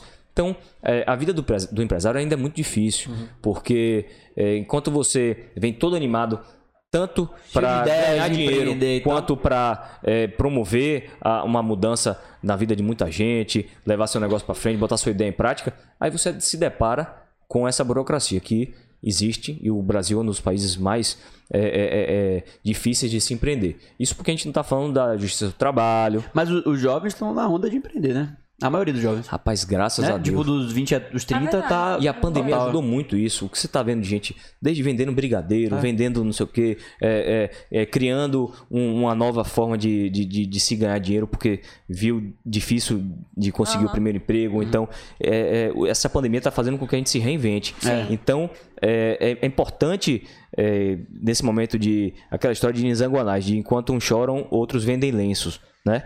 Para o cara enxugar as lágrimas. Então, é, tem muita gente Nizanguanais, vendendo lenços agora. Tem muita gente inventando, no momento de pandemia, máscara. Vendendo máscara. Criando uma, uma alternativa para botar o dinheiro no bolso, conseguir. é, Rolando, né, cara? desenrolando, porque é, se a gente não é, tiver iniciativa, porque tem gente que tá lá parada, tá triste e tal, tal, tal, e não toma iniciativa. Pô, rapaz, vou te mexer. Eu minha- fico muito triste com. É, eu fico puto, na verdade. Com os, os micro, tipo assim, é, o cara tá vendendo água de coco lá, chega o rapa e, e pega, velho. Me dá uma tristeza. Chegou quem? Tipo assim, eu vi um vídeo de um cara com água de coco vendendo lá, e chegou os caras da polícia e um pessoal da, da prefeitura de tal cidade, não sei se era daqui, tirando a água de coco do cara, velho. Isso aí eu fico pirado, velho. Eu sei Agora que vem tem cá. que ter uma. Um, um, Vem cá. uma E se fosse. E se fosse. Tipo assim, eu, eu entendo. É, o cara, ele precisa vender aquela água de coco. Sim. Fato. Agora, voltando pra aquela ideia de, tipo assim, se não atinge a gente, a gente não sente. Se fosse um publicitário que abrisse sua empresa, fizesse as mesmas coisas que você Não faz pagasse nada. tipo e não isso. pagasse porra nenhuma. Entendi. E aí? É, mas é sensibilidade. Vai né? muito Quando a disso. gente vê o vídeo é foda, né, velho? Não, Claro. na, na cidade de Salvador, Né? é, a, a gestão ela veio se humanizando cada vez mais. A atual secretária, tive com ela recentemente, que cuida dessa parte, que é a Secretaria de Ordem Pública, ela tem é, tido muita sensibilidade nesse momento, que sabe que é a alternativa das pessoas se alimentarem. Loucura. É, é questão de sobrevivência. É um comércio, entendeu? velho. Você já tá Mas- assim, com o pessoal vendendo ali um... Não, totalmente. Agora, é claro que há abusos. É claro que às vezes até o que você vê no vídeo pode ser uma coisa muito sensibilizada, mas você não sabe o que está por trás. Às vezes uma briga de um com o outro que você não está acompanhando Aham. e que aí o vídeo só pegou aquela hora. Agora, é, é- é fogo, rapaz. Você às vezes está todo direitinho e aí, quantas vezes você já ouviu na vida? É por isso que as pessoas andam errado. Por quê? Porque você tá todo direitinho, todo corretinho, tá lá pagando seu imposto, contribuindo para a cidade, porque, querendo ou não, a única forma de se asfaltar uma rua, botar uma iluminação, as coisas acontecerem é, é através do imposto. É assim que a cidade arrecada.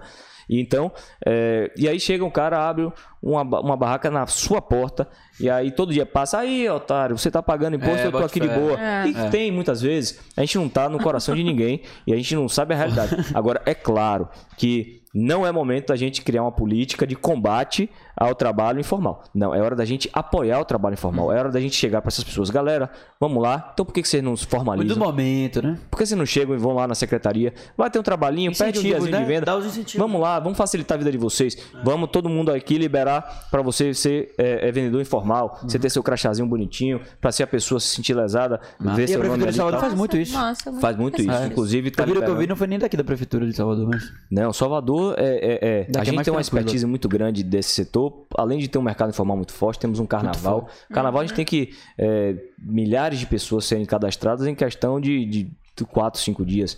A gente tem um know-how aqui é, de, de, de- de trabalho informal muito grande. Então, assim, é, Salvador é uma, uma, uma- gestão conhecida eh, Brasil afora como sendo muito humanizada, tendo uma, uma, uma ligação e um, um tratamento muito humanizado com as pessoas, por ser uma cidade muito pobre. Entendi. E... É, é porque esse negócio de imposto ficou na minha cabeça aqui. Mas poderia ser o único imposto, né?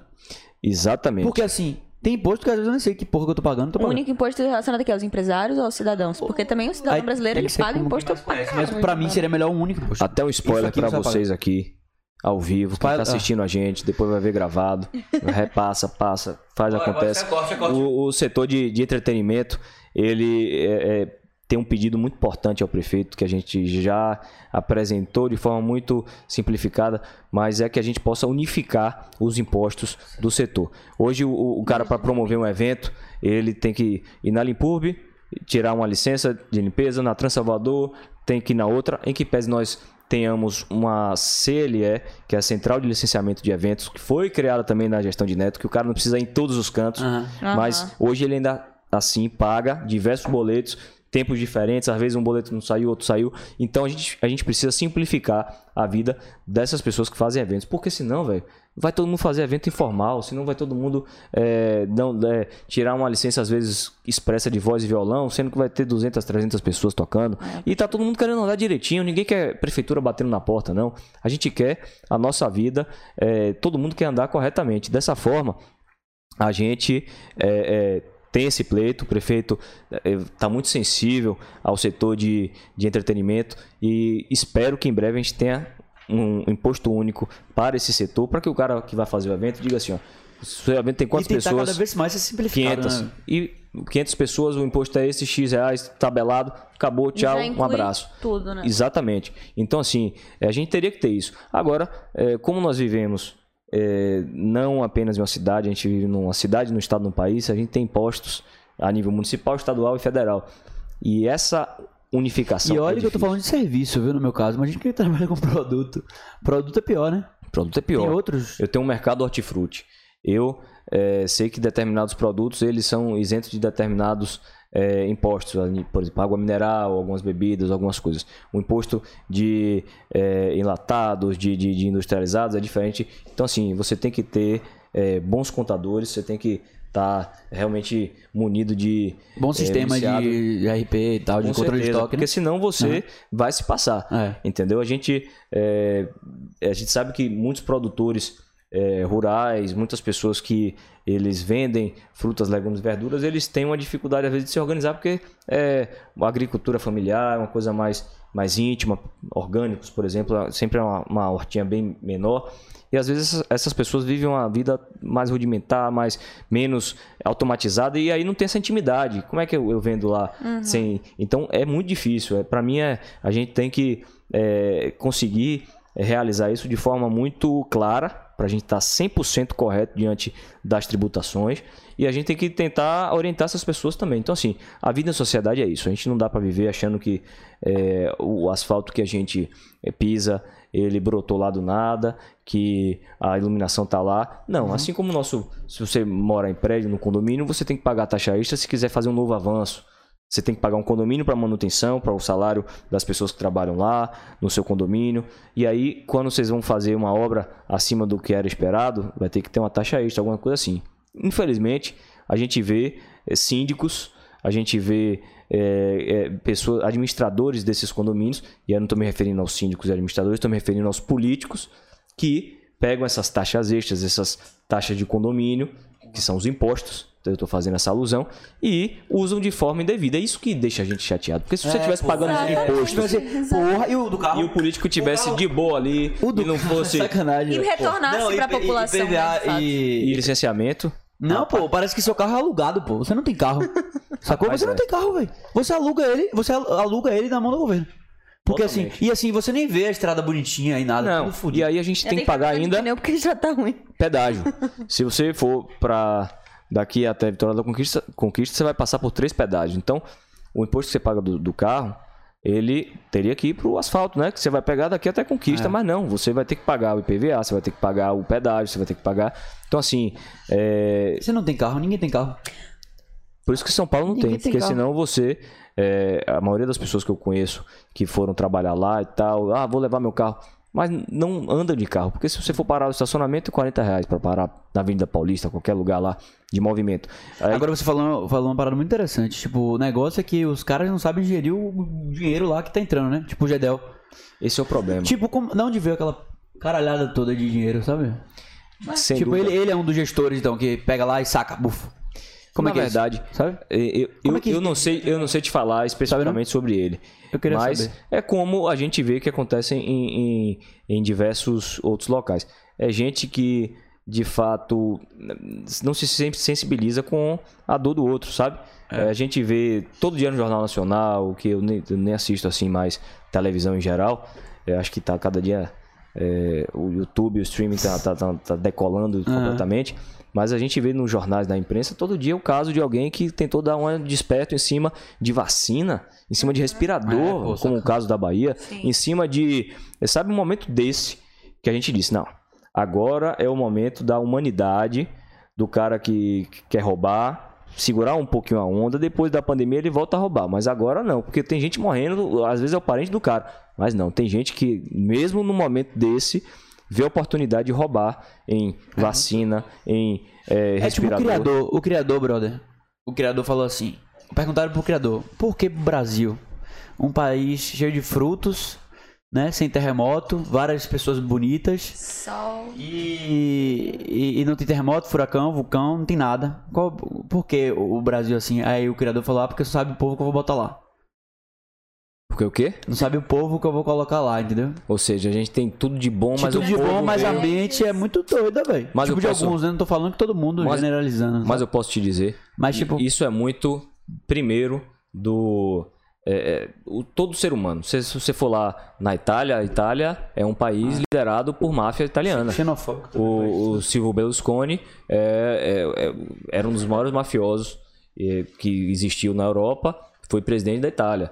A gente vê essa história se repetindo, só que de forma É. mais distante da gente. Mas acontece. Itália, a- na, na Coreia, o presidente da Samsung foi preso.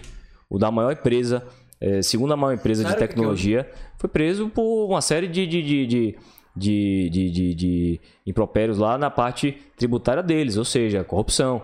Então a gente vê em vários países tido como, tidos como muito desenvolvidos, Coreia do Sul é incontestável o nível de escolaridade das pessoas. Mas em países com nível de escolaridade menor, como o nosso, isso é mais sensível e mais frequente.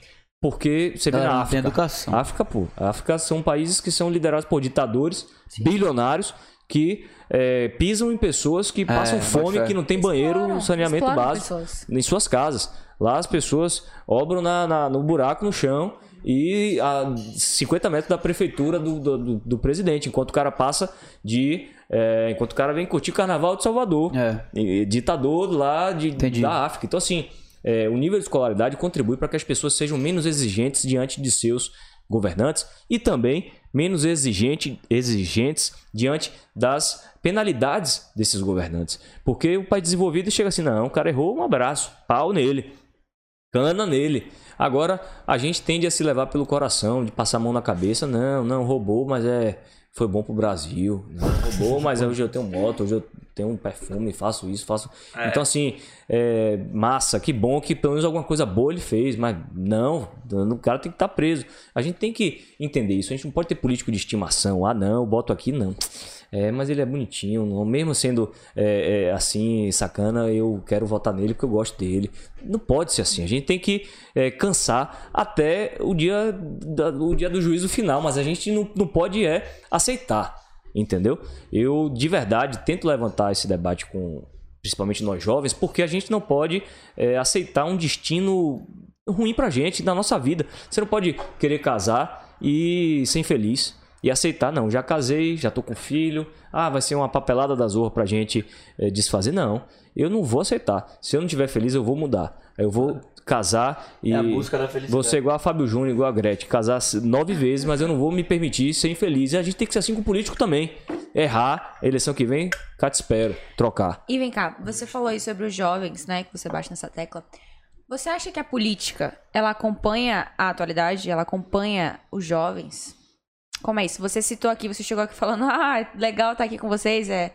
Os meus colegas de trabalho são todos bem mais velhos do que eu, né? E como é que a gente é, tem uma política para pessoas que, né, jovens, sendo que os jovens não estão na política? Na verdade, os jovens existem muitos jovens na política, porém a gente não vê tanto o envolvimento dos jovens na política. Lá na Câmara, eu posso dizer, eh, abaixo, vamos lá, de, de 35 anos de idade, nós temos, vamos lá, no máximo... Dudu com 30 político. Du, Dudu? Dudu. Que Dudu Magalhães. Ah, gente boa, gente boa. Não tem mandato ainda, mas é um É, cara que tá entrando é, forte. tá en- entrando forte porque se interessa, porque É. estuda o assunto, É a porque vida dele também, é a né? vida dele, entendeu? Já, então já nasceu político ali. né? já nasceu e, e gosta. Ele é, é- é, o Dudu ele ele cons- ele se movimenta e você vê que ele dá o jeito dele. Todo mundo, rapaz, o cara vai fazer uma entrevista lá na, na rede social dele com esse cara, rapaz. É. Isso aí, já pensou voltado para a cidade no futuro? sabe? A força de vontade dele para é, força de conseguir vontade, fazer. acho que já acorda ali, pega no celular dele já movimentando. é. E, então isso é importante a gente observar É. nos nossos líderes. Então, Mas é como você falou, é, talvez os jovens externos não se interessem, né? Os jovens que estão lá, não, eles se mas você sabia, a gente Mas no tipo, Democratas, por exemplo, meu partido, tem uma, uma juventude muito forte, muito boa. Lucas Moreno, Érica Alves, é uma turma muito diversa. Não, é, não são de, de herdeiros. Eu posso me considerar um herdeiro político. Eu, é, graças a Deus e sem modéstia, tenho o meu mérito de muito trabalho que a gente tem também, mas sou um herdeiro é, de, um, de, um, de um trabalho e a minha primeira eleição. E assim como minha vida inteira eu devo a, a meus pais, a meu pai. E, e- mas eu, eu, eu tenho que fazer por onde para me perpetuar e para ser merecedor dessa continuação. Mas é, lá nossos jovens, nem para dizer assim, ah, foi herdeiro, não. São pessoas que não vieram, a maioria, de uma, uma linha política na família, mas que os jovens do- da ju- juventude democrata são exemplos a serem Ah. seguidos pela sociedade, pelos jovens de Salvador. Procurem lá Galera, na, na boa. internet o Juventude Democratas. Cabeça boa que debate não apenas quem veio primeiro, o ovo ou a galinha, a- o sexo dos anjos, como eu vejo outros partidos, a juventude lá, discutindo assuntos completamente alheios. Não, os caras têm ideia, os caras pensam, rapaz, e aí, o que, que a juventude pode contribuir? Aproveitar essa força que nós temos para indicar um projeto de lei para a Câmara Municipal, aproveitar isso aqui, essa realidade, porque não adianta você ter apenas os, os mais experientes, os, os, os, os que têm uma idade mais avançada na Câmara, porque tem coisas que o cara, é, que a gente vive a- a- com 20 e poucos anos de idade, que o cara lá, ele não vive e já passou e não faz parte, não faz parte da realidade dele. Sim. Então ele não vai ter uma ideia, por mais inteligente, genial, doutor que ele seja, de fazer uma política pública para aquela classe que a gente observa, que a gente viu, que a gente vive. Então, é, é, é, na minha meu primeiro mandato, eu criei uma legislação que é, aumentava a quantidade de vagas de estacionamento das universidades, porque eu sentia pessoalmente essa dificuldade. Eu parava o carro longe pra caramba e aí eu, eu, eu tinha que atravessar de noite, fazer faculdade de noite, e aí é, 10, 10 e meia da noite tinha que andar pra caramba. A faculdade não oferecia segurança nenhuma para chegar no meu carro. Pronto.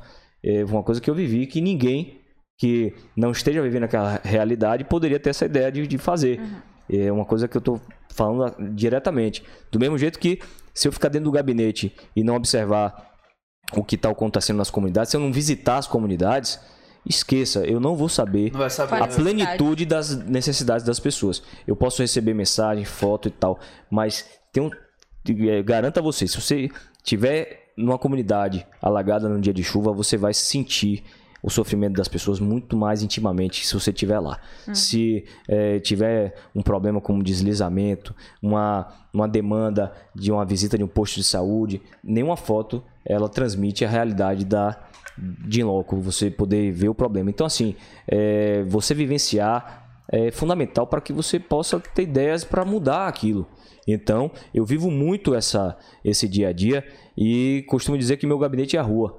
Eu não sou um cara que gosta de ficar em gabinete lá e tal. Eu tenho que fazer isso porque eu tenho que estudar é, projetos, eu tenho que pesquisar, é, pegar minhas ideias e botar no papel, eu tenho que despachar as, as demandas. Eu chego numa comunidade, apara- apresentam lá 20 demandas, eu tenho que passar para cada secretaria oficializar isso, né? Para que o pedido não seja de boca e que não se perca com as mensagens de WhatsApp. Eu tenho que chegar a do- documentar para depois de dois meses que o cara não realizar, eu cobrar. Secretário, me uma ajuda, ó, te pedi tem dois meses. Então, tudo isso, essa burocracia é fundamental, mas é, a rua é o que te dá o pleno conhecimento da realidade.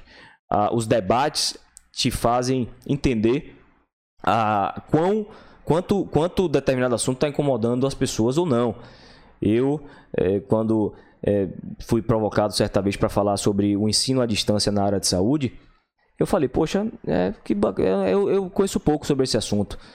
E aí me provocaram, realizei uma audiência pública onde eu pude ver depoimentos pessoalmente de várias pessoas, várias eh, instituições, vários alunos dizendo, rapaz, como é que o cara vai formar em fisioterapia à distância? Fisioterapia, você precisa tocar na pessoa, você precisa olhar no olho. É, psicologia, você, a leitura corporal é uma é uma, uma coisa que fala mais do que as palavras.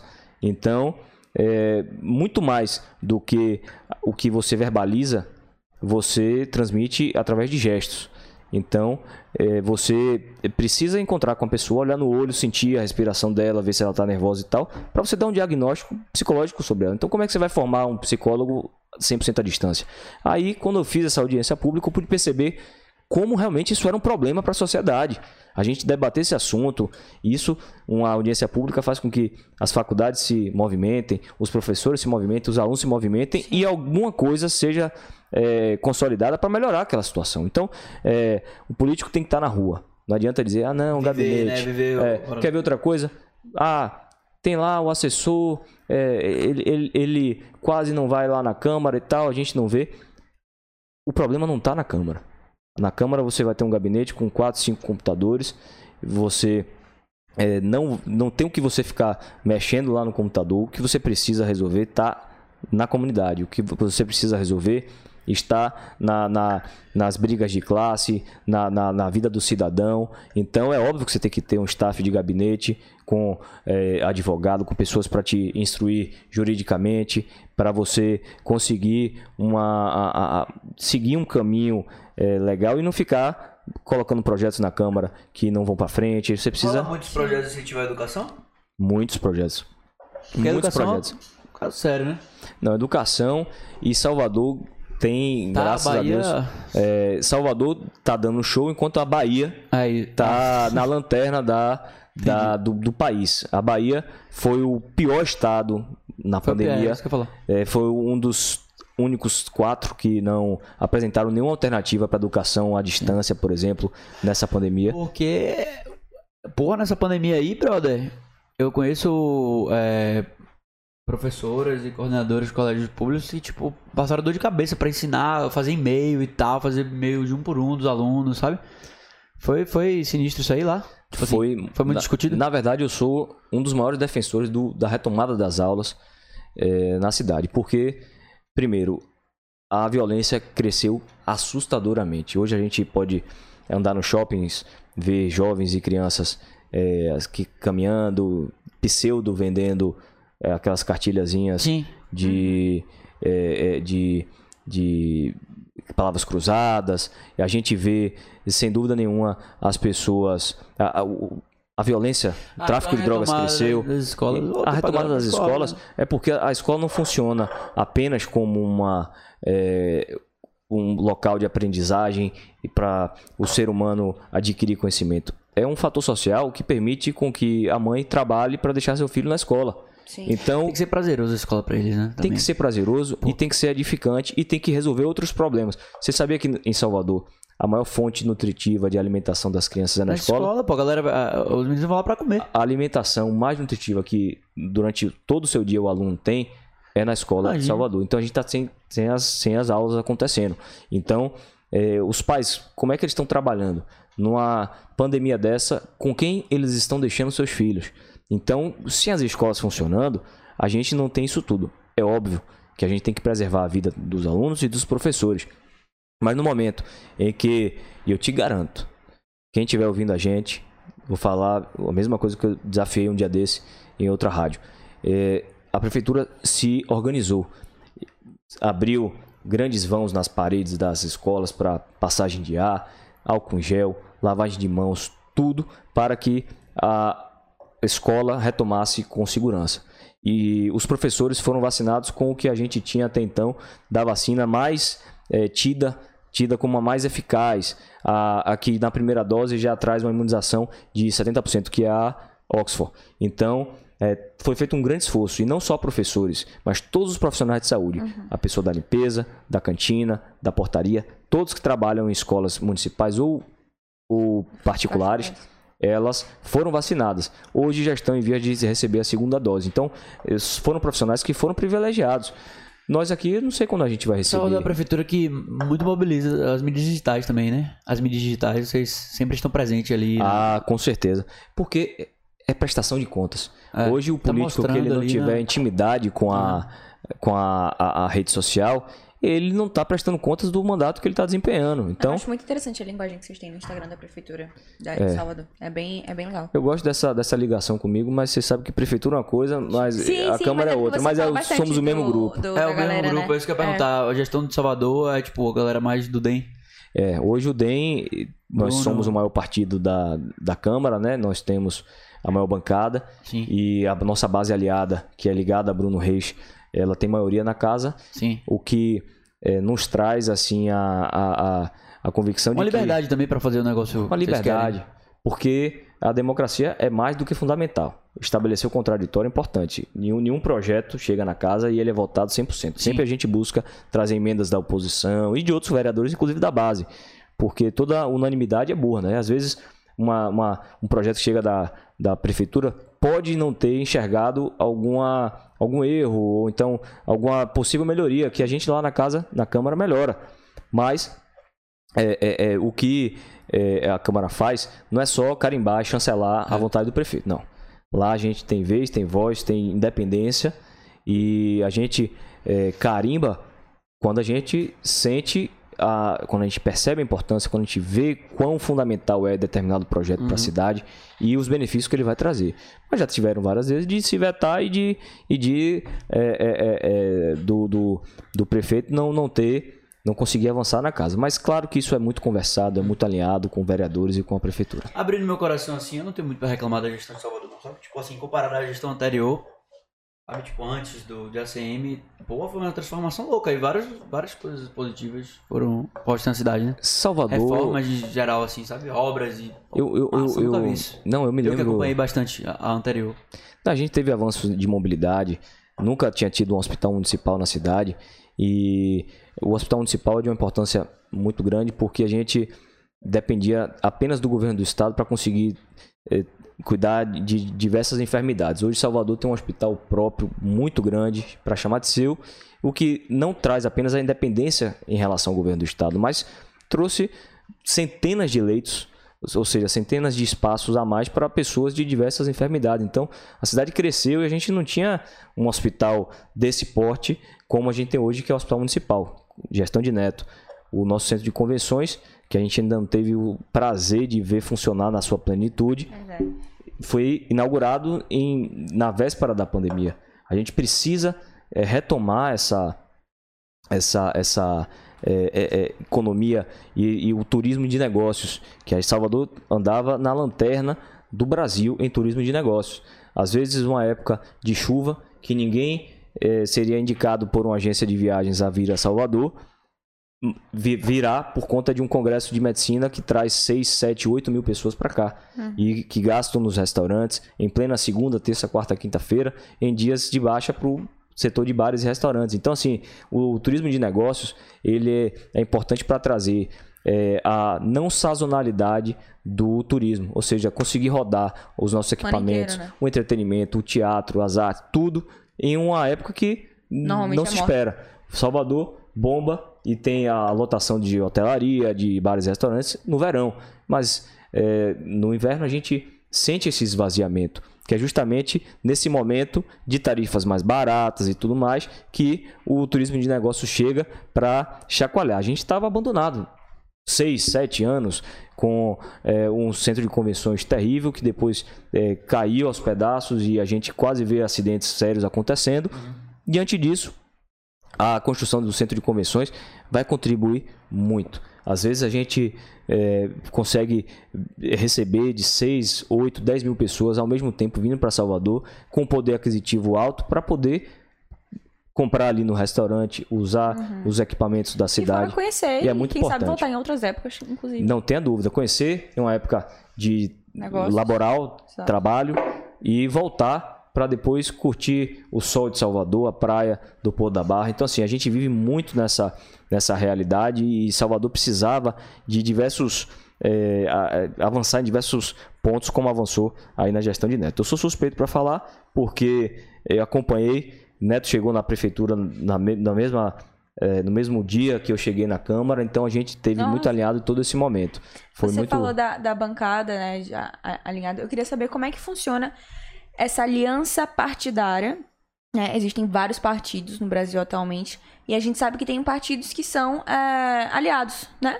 Como é que funciona isso no parlamento ou na Câmara, no, no, no processo de votação? Se uma pessoa, algum vereador de outro partido te é, lançou uma proposta lá, Como é que funciona isso? Você é obrigado a, a, a aprovar porque é aliado? Seu partido te, te pressiona de alguma forma? Como é que funciona isso? Não, é, não, com certeza não.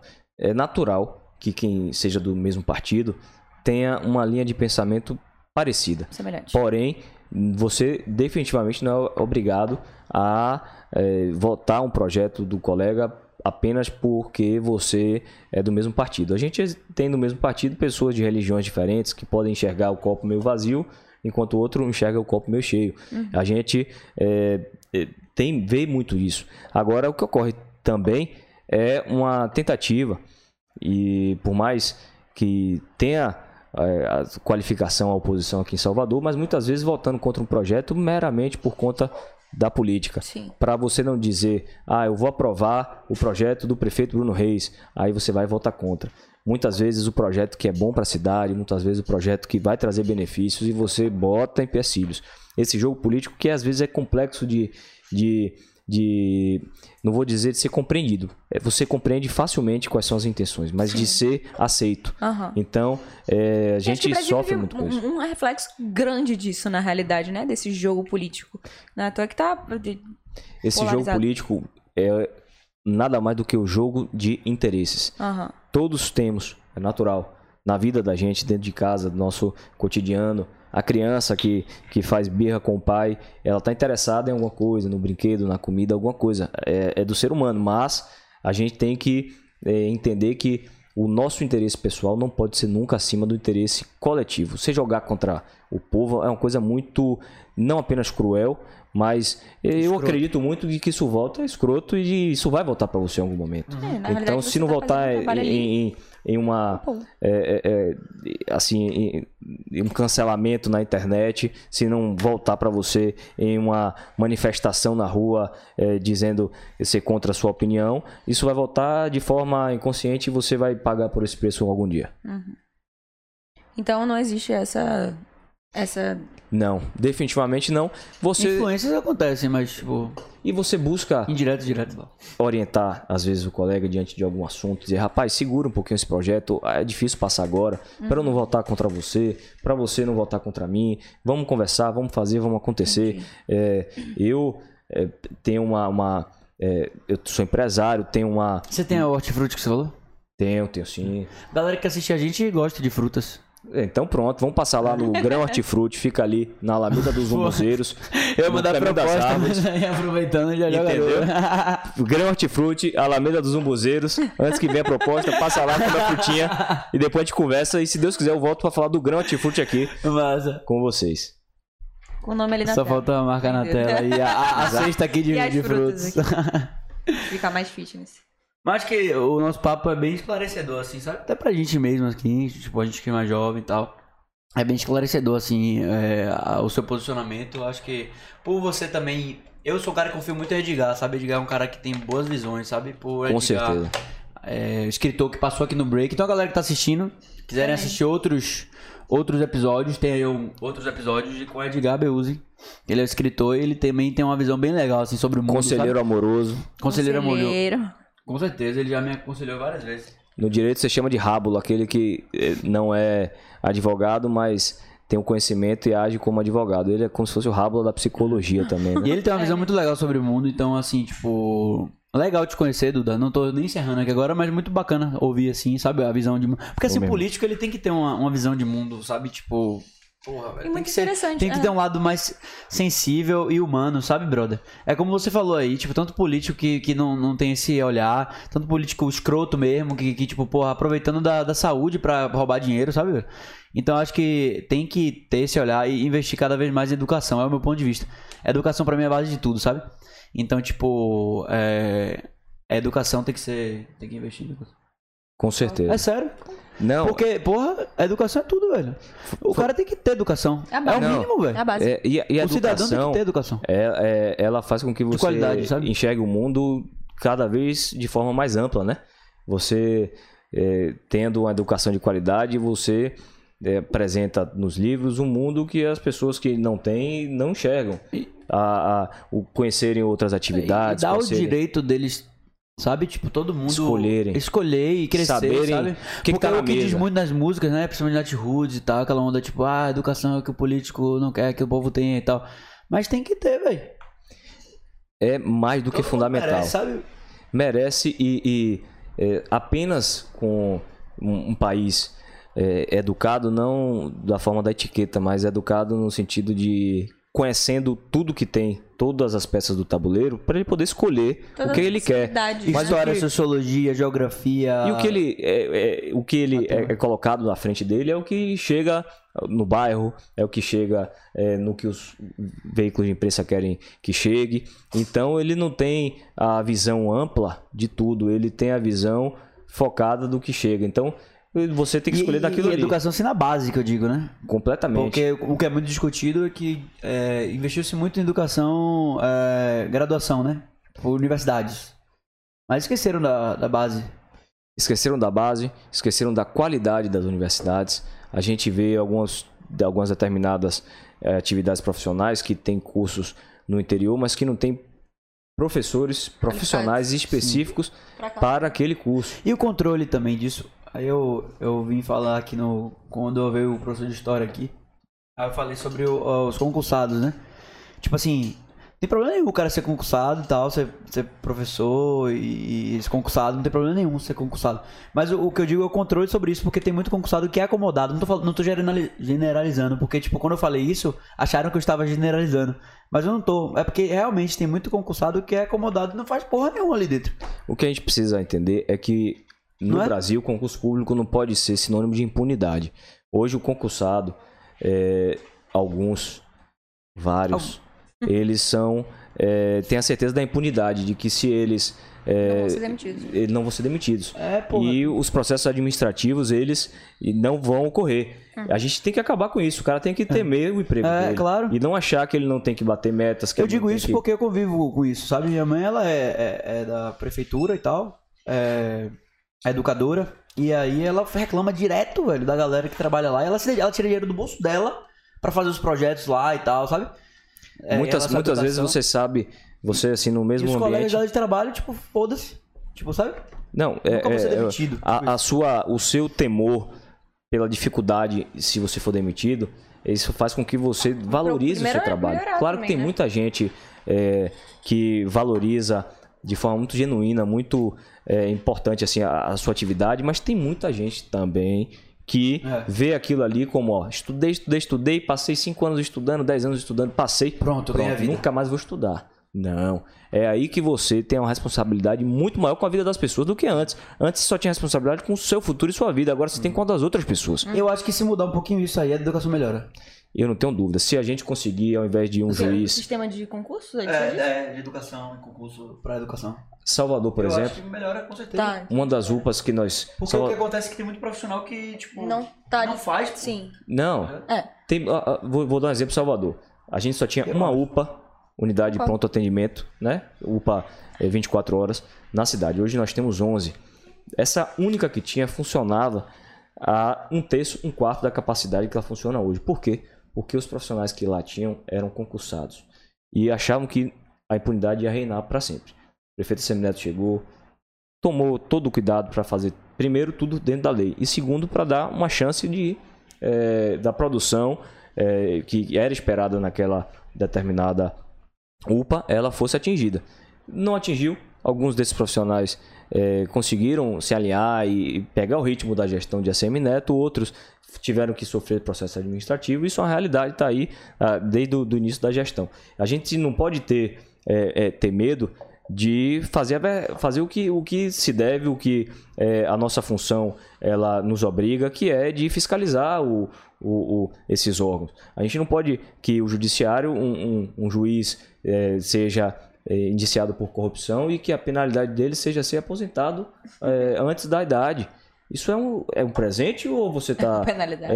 tirando só os, os malfeitos que ele pode fazer a posteriori? Você está só ajudando o futuro, mas você não está dando nenhuma penalidade ao passado que, de, de infrações que ele cometeu. E é isso que ocorre no nosso judiciário, por exemplo. A gente sabe que tá, a, a própria, a própria globalização, a internet das coisas vem acelerado é, é, acelerando esse processo Ah, da, da, da- sabe da- da- das informações chegarem mais rápido. Se É. algum processo acontece, não tem que esperar o jornal. Antigamente o jornal era impresso, se alguém descobrisse antes do jornal ser entregue, te- pegava todos os jornais na própria eh, sede do jornal e ninguém Ah. sabia da notícia. Agora É. não, agora foi o print, um abraço. A informação era, pode né? cair, o site pode tirar, você tem um print, um abraço, você já está na mídia eternizado pro bem ou pro mal. Então, isso permite com que as pessoas tenham mais medo de perder seus empregos, as suas colocações, respeitem mais a, o di- direito dos outros e o, dinhe e o dinheiro E também. né? até se dá na obrigação de provar, né? Como você falou das mídias sociais do- da prefeitura e tal. Até na sua mesmo, você sempre tá ali mostrando que você tá. Pô, isso é- o mostrar já ajuda muito, porque o mostrar é, é, é- é fato, sabe? Tipo assim. Ele cria uma ligação com a, com a sociedade, né? Com, com, com a galera que tá aqui. E o futuro disso aí, velho? Você acha que é do futuro? Eu acho que o futuro, Futuro é a? Da gente. Porque assim, tipo, agora política? tá ficando mais humano, né? Tipo assim. Tá, mas também a gente mais tá. num- humanizado, né? Eu- a- a- a- desculpa interromper. O, eu acho que, tipo assim, o, o- o- os políticos, eles estão investindo mais na sua própria imagem. Tipo, uma, tipo assim, se fosse me cont- contratar minha agência de publicidade. Muito mais a gente fazer a imagem dele ali pra, pra humano, sabe? Como, sei lá, o partido. É, sabe? O partido Não pra mim é empresa. Pra mim, o, o- A gente não pode só falar da nossa vida pessoal para humanizar. A gente tem que tentar achar um equilíbrio nisso, porque as pessoas elas não querem. é, é, é, é, por exemplo, o político morno ele não tem vez na, na política. É, o cara pode político ter. morno. Político morno é um político que é, não tenha é, é, assim é, aquela pessoa morna, aquela pessoa que não fede nem cheira, que não sai do muro, que fica lá, se pergunta, ele é evasivo e tal, ou então que ele não traz calor. As pessoas querem se identificar com alguém.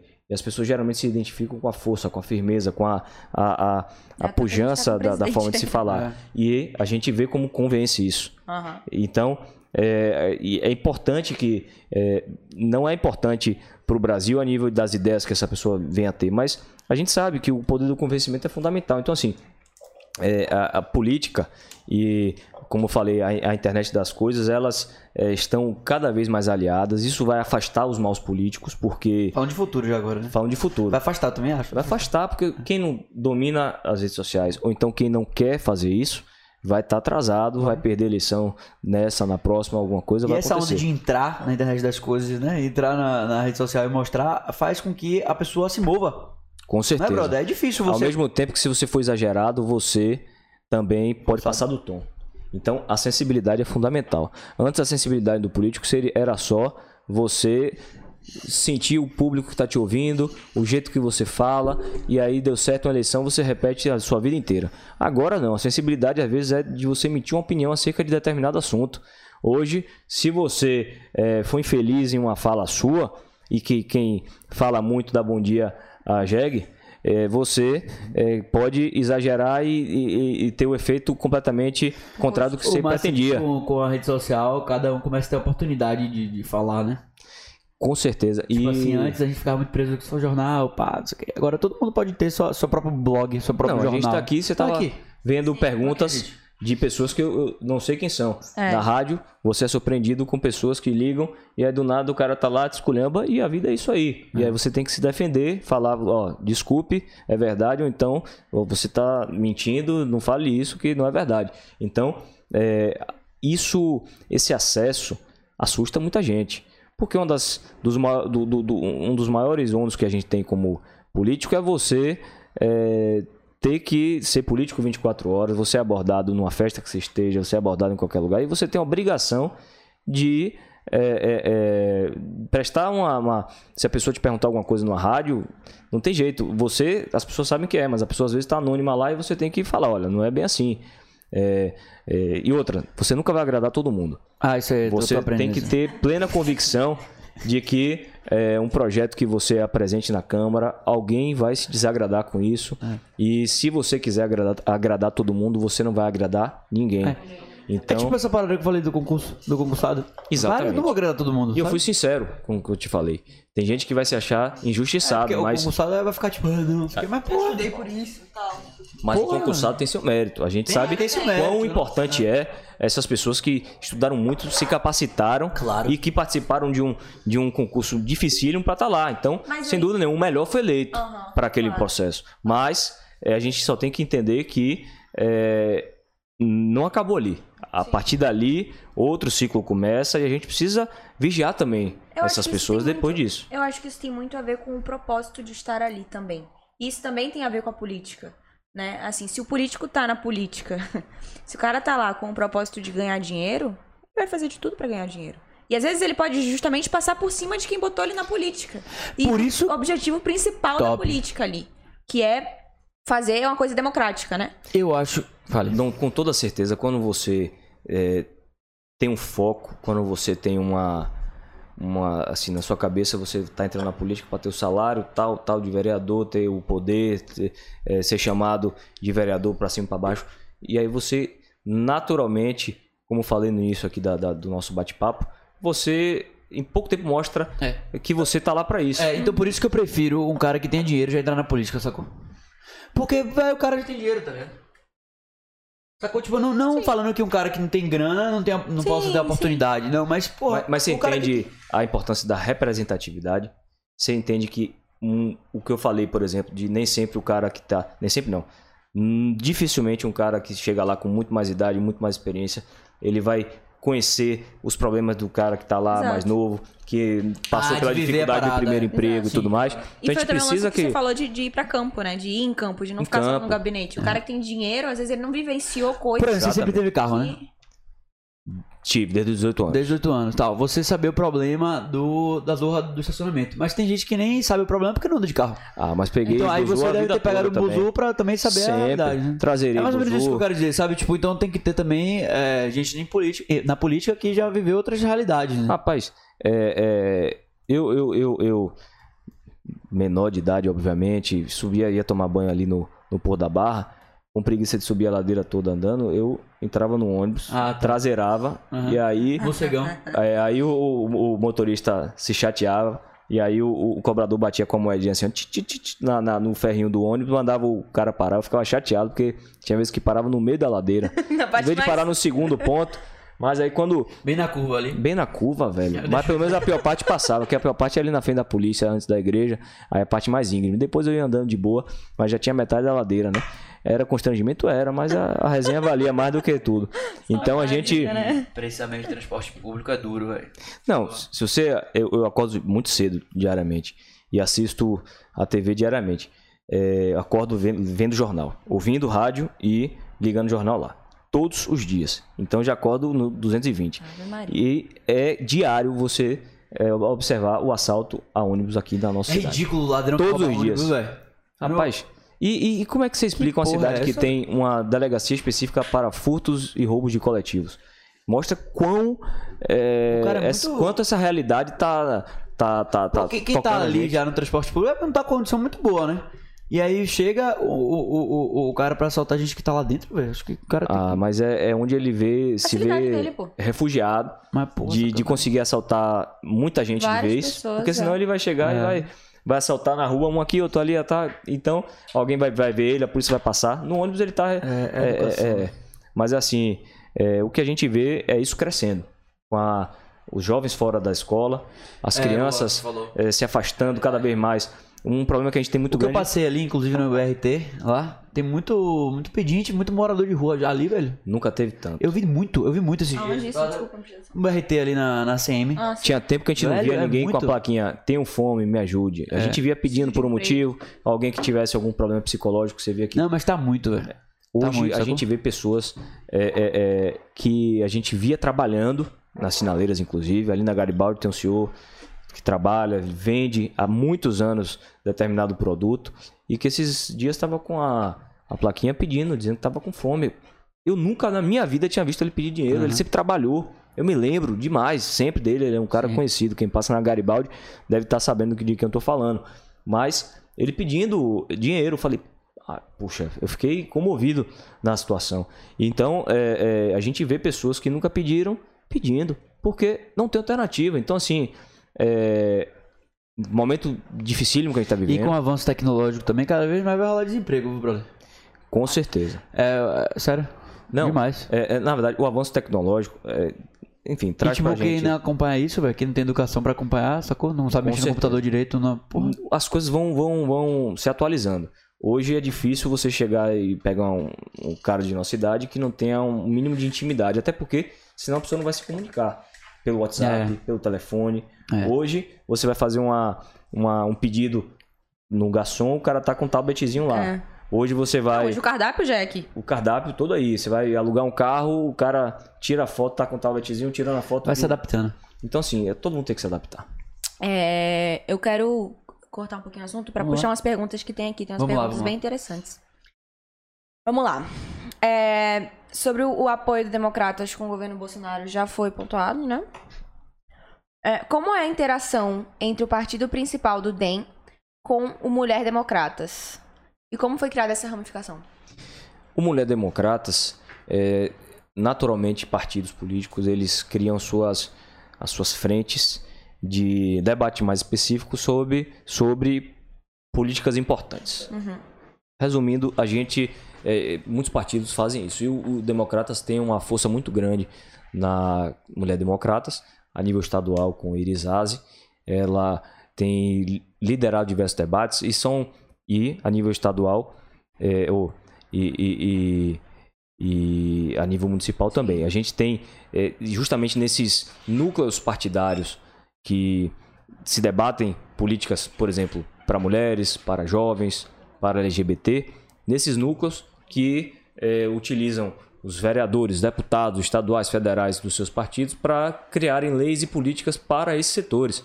É dentro desses partidos é, que surge, as arenas ideais de debate desses assuntos elas são criadas, el- elas surgem e a partir daí que se é, leva para votação de um projeto determinado. A Juventude Democratas, por exemplo, vira e mexe traz uma alternativa bacana da realidade que a juventude vive para dentro do, do, do, do Democratas, provoca os parlamentares de mandato dessa, de- desse do nosso partido e a gente consegue ver isso traduzido no nosso dia a dia, em leis, em obras, em tudo. Então, assim, é, quando você tem um- um- um- uma frente de defesa das mulheres, por exemplo, a- a- a- como a gente tem no Democratas, a gente consegue é, realizar debates e levantar assuntos e depois transformá-los em políticas públicas para é, diminuir essas diferenças é, e, e- ajudar nessas dificuldades das Aham. mulheres. Então, o Mulher Democratas é uma ramificação do DEM principal, que nem eu- Exatamente, eu exatamente. aqui. E o DEM principal, ele tem mulheres dura- é, dentro do. Da... Ou é só nessa ramificação? Como é? Como é? Temos, temos, temos. É, hoje, é, Salvador, nós temos a, a vereadora Kátia Rodrigues, que é vereadora de Salvador.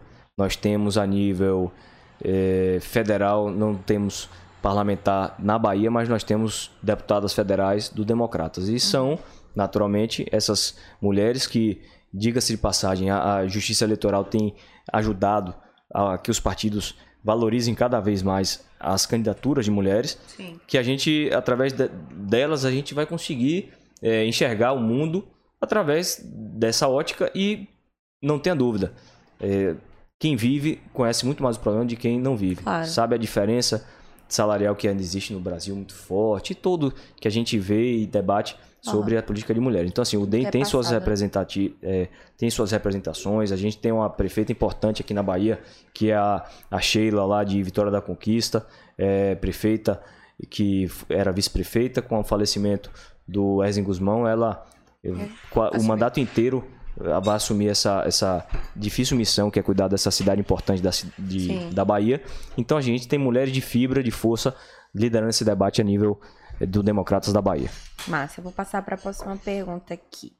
Duda, qual a sua opinião sobre a possível reforma presidência? Deve ser previdência, né? Ou existe a reforma presidência? Aqui na Bahia, acredita ser positiva?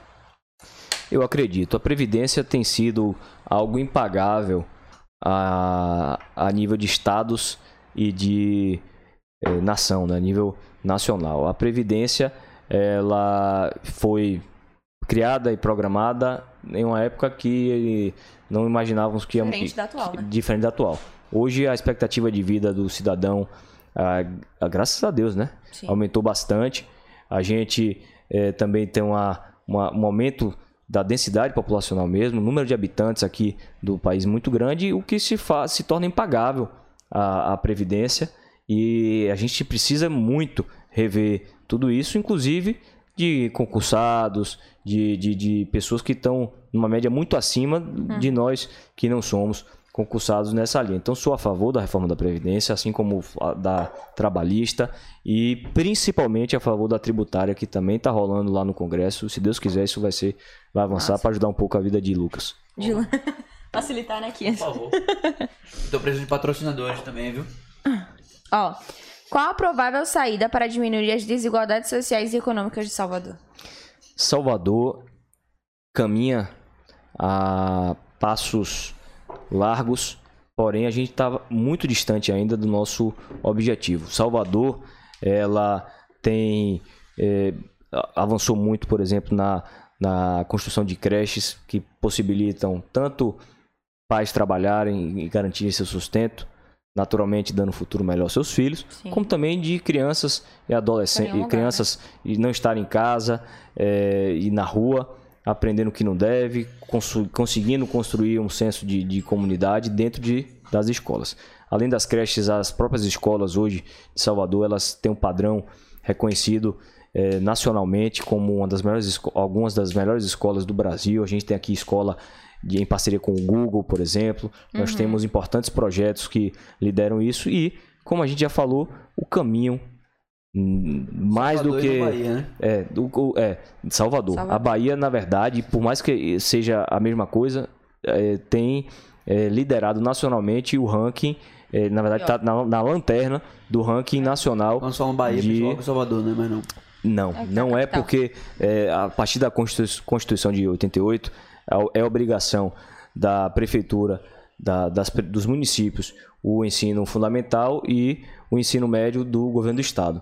Então, é claro que em alguns momentos isso pode se, se digamos assim, ser uma linha muito tênue, mas essa é obrigação. Então, a gente avançou muito no ensino infantil e pré-escolar, mas a- o ensino médio a gente está andando para trás. A gente viu importantes escolas elas é, caírem fechadas, a- o Dorico Tavares, é, tantas outras que foram são símbolo da nossa da nossa educação estadual e também é, o governo Rui Costa ele traz um- uma, uma marca de é, não ter construído uma escola sequer nesses oito anos. Então assim, A CM vai sair pra candidato?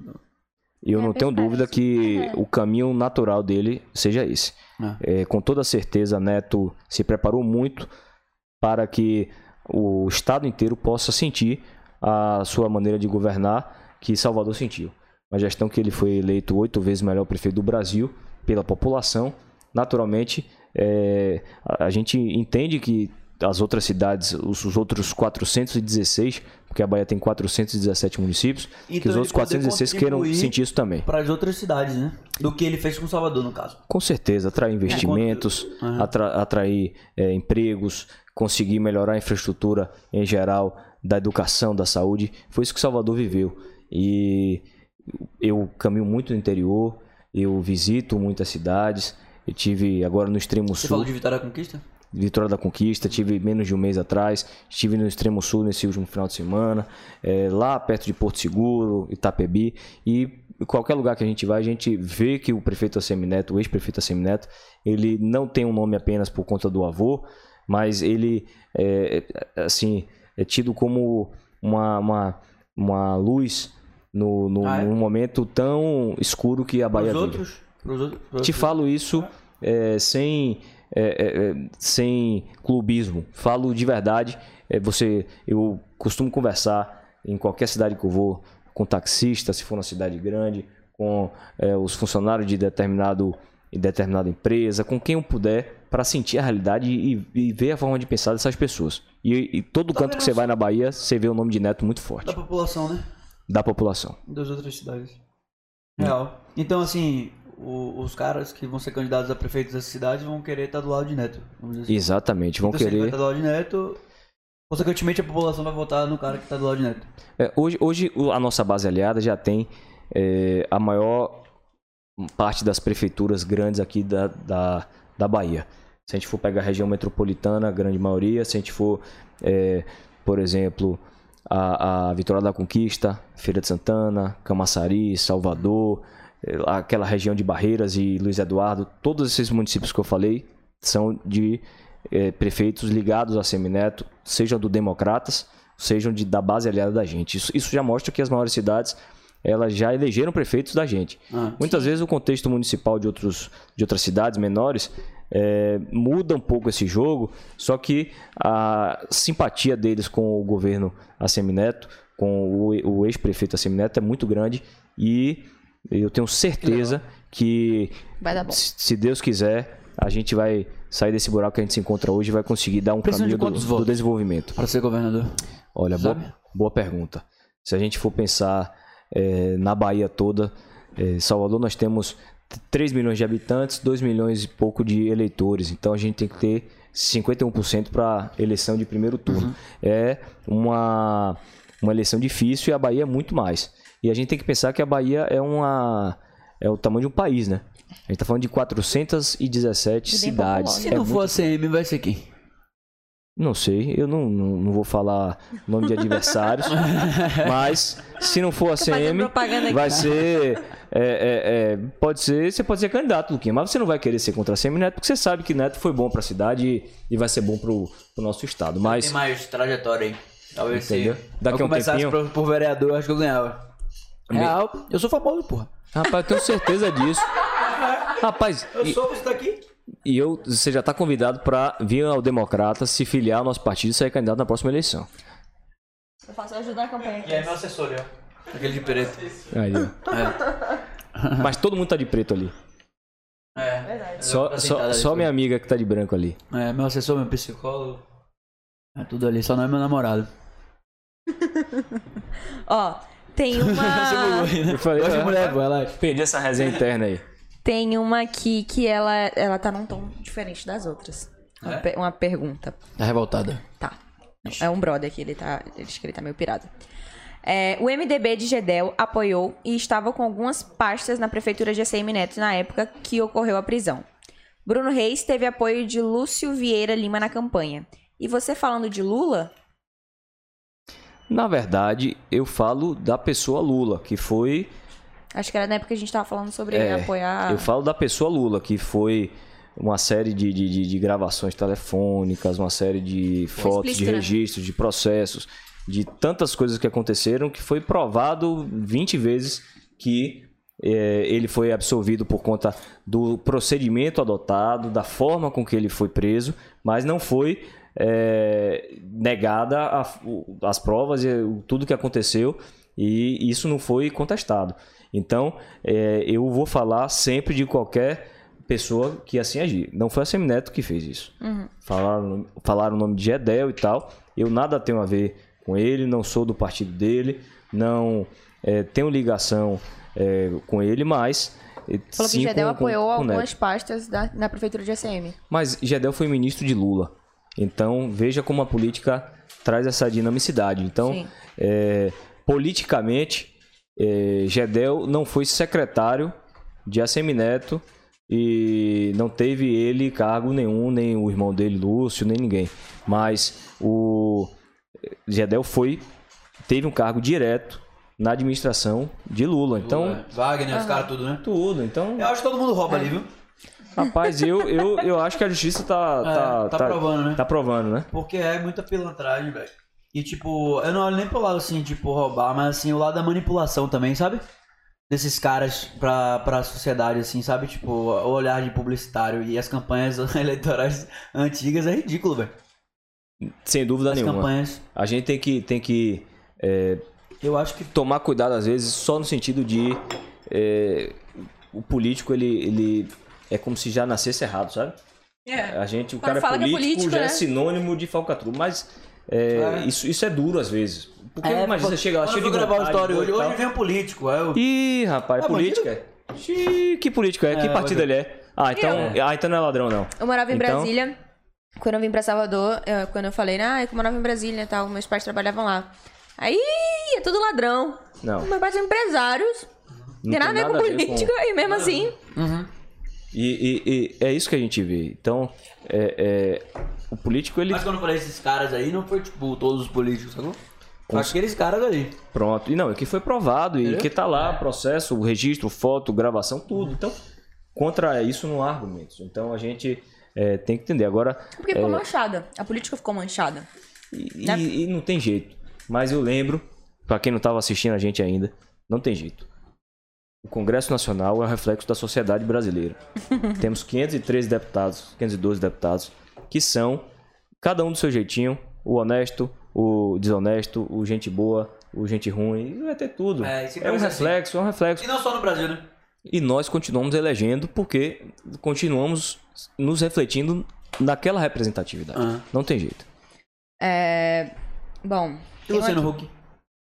Saiu do páreo, saiu do páreo. É, ele, ele Desistiu. Vai pegar Faustão agora domingo. É. Vai ser programa do Hulk.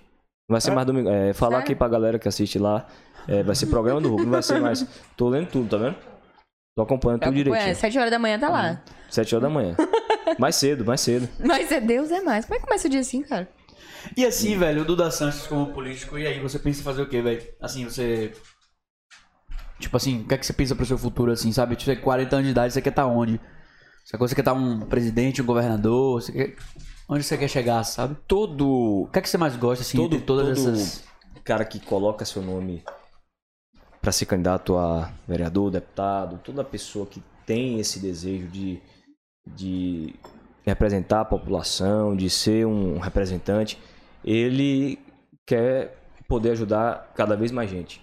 E quem mais pode é o Poder Executivo, é a Prefeitura. Sim. É ela que pode, de forma é, unilateral, decidir muitas coisas, sem inclusive passar na Câmara, ajudar é, diversos bairros, construir praças, nada disso passa pela Câmara. Porém, é muito mais difícil. Agora, eu tenho esse, esse sonho de um dia poder representar minha cidade e de, com o poder da caneta, como a gente fala, né? Porque é o cara que pode pá, né? Tipo o poder Bruno Reis. Exatamente. Ah, quem sabe o próximo aí, hein?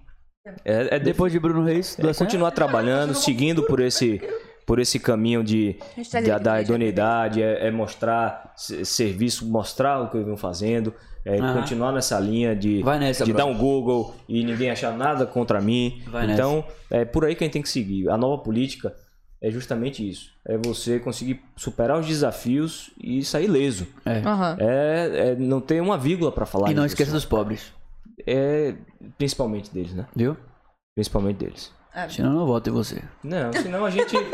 e, e- e- e- e- e como uma cidade pobre, a gente tá falando da nossa grande maioria, maioria. né? É a realidade. Então a gente né? precisa, a gente precisa, a gente precisa disso, a gente precisa ter esse olhar social, porque a cidade ela não tem jeito, a cidade de Salvador ela é muito desigual e enquanto a gente não trabalhar a- de forma muito árdua para diminuir essa E distância, pra mudar, hein? Porra. é difícil, mas como a gente já Educação. falou, só educação. É educação. É. Concordo. Isso aí. Porra, papo massa, viu? Papo cabeça. É. já- Tem o quê? Tem Bastante tempo. 2 horas e 40? Duas horas e meia. 3 horas? Três horas? Pô, três horas em pau a pau com. É, pá, a gente ficou mais tempo com você do que com o Caralho. É, passa voando, velho. e Massa. Pô, fluiu, viu, velho? É, gostou? Gostou do bate-papo e tal? Tá bom demais. Eu acho que a gente tem que. É, é- é justamente essa pluralidade de assuntos que o, o Break Podcast traz. Ele consegue é, conversar com o nosso amigo Edgar, nosso poeta, nosso, é, é, nosso é, conselheiro amoroso, né? Falo com essa intimidade que é um grande amigo que eu Ele tenho. ter, viu? E a gente consegue. Não sei se ele tem três horas ouvindo a gente, não. É, 3 horas é. É, é tempo, é tempo. tem muito direct pra responder. E aí a gente. não sei se é, ele ouviu, mas um abraço, Edgar, meu amigo querido. E, e essa pluralidade de- dos convidados é o que vai enriquecer, é o que vai trazer uma novidade para vocês todo dia. Inclusive, estou à disposição para vocês conhecerem cada vez mais esse meu universo, apresentar a Câmara Municipal para vocês.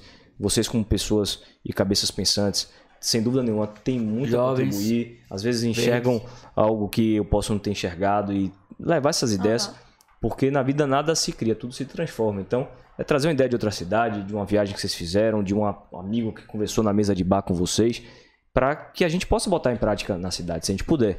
Se for algo fora da nossa realidade, eu vou dizer, mas a gente é, precisa, como representante da população, trazer as ideias da Bacana, própria e ouvir, né? população e ouvir. É o principal, é, o objetivo, é a gente conseguir. é, porque se, se não for é, genuíno, não, não tiver uma.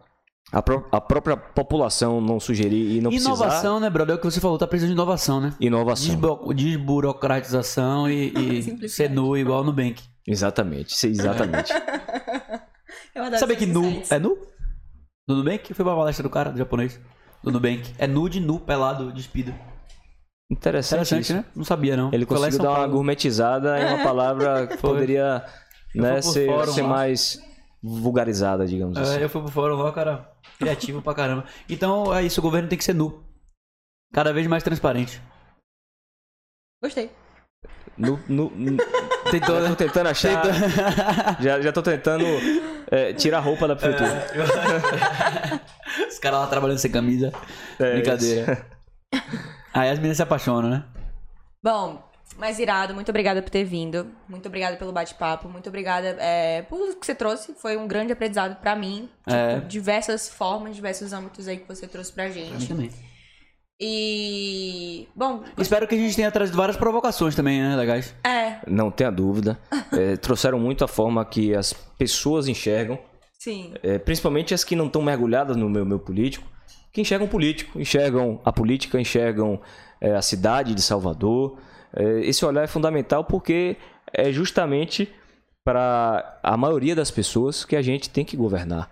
E os olhares de vocês, as críticas de vocês, as reflexões são o que nos trazem ideias para melhorar. Foram provocações inteligentes ou burras? completamente inteligentes e, inclusive, é, é, eu acho que eu respondi todas, mas a gente, é, eu continuo. Isso é um processo que começa hoje, mas que a gente abre essas portas para que todos os ah, ouvintes, telespectadores de vocês possam utilizar essa ferramenta que vocês trouxeram para Salvador agora de forma pioneira para que aproxime não só do político, mas é, de, de todos os convidados que vocês trouxeram. Isso aproxima, isso é, faz com que quem está assistindo se sinta mais próximo das coisas que acontecem, de Pô, quem aproxima bem. Bom, a ideia é essa mesmo. É, É, aproxima bem. É Mas- conhecer de fato a pessoa, sabe? É. Então, tipo, é isso aí que a gente quer levar. Você falou, você falou tudo aí. Sobre o que a gente, o nosso propósito. é o corte. E contem com um amigo de vocês. Bota a turma para seguir lá o Duda Sanches BA nas redes sociais, acompanhar. Acompanhar é, não apenas a mim, meus colegas vereadores, saber o que cada um tem, tem, tem feito pela cidade. E dentro eleição não é agora, mas assim que a gente chegar e conseguir é, é, é, ter o- as, as pessoas tiverem acesso a gente, conversarem com a gente, bater um papo, sugerirem propostas, leis, ideias e contribuições são mais do que bem-vindas, são necessárias. Então, estamos lá, Duda Sanches BA no Instagram, enquanto eu ainda não estou aqui Vai, vai, viu? Mas um beijo grande para todos vocês. Muito obrigado aqui, meus amigos, todos que estão aqui também por trás, nessas três horas de bate-papo. Tá certo, então é isso aí. Se inscrevam, quem tá aí online agora, se inscreve, segue no Spotify, E se compartilha. liga também no canal de corte. Dá o a gente joinha. tá com- É. Exato, dá o Passa joinha, lá no querer. das Árvores, vai no Hortifruti. Por favor. E falar um pouquinho só do canal de cortes, a gente já tá com o canal de cortes rolando, já tem vários cortes de vídeos, inclusive, você já deu uma olhada? Já, Tá sinistro. Então, fiquem de olho nisso também, sigam, compartilhem, é, se inscrevam e curtam os vídeos. E é isso aí, esse foi mais um break. Mais um Um break político, o primeiro break político. E é isso. Já foi? Não. Tchau, tchau. Ó, agora foi. Agora foi.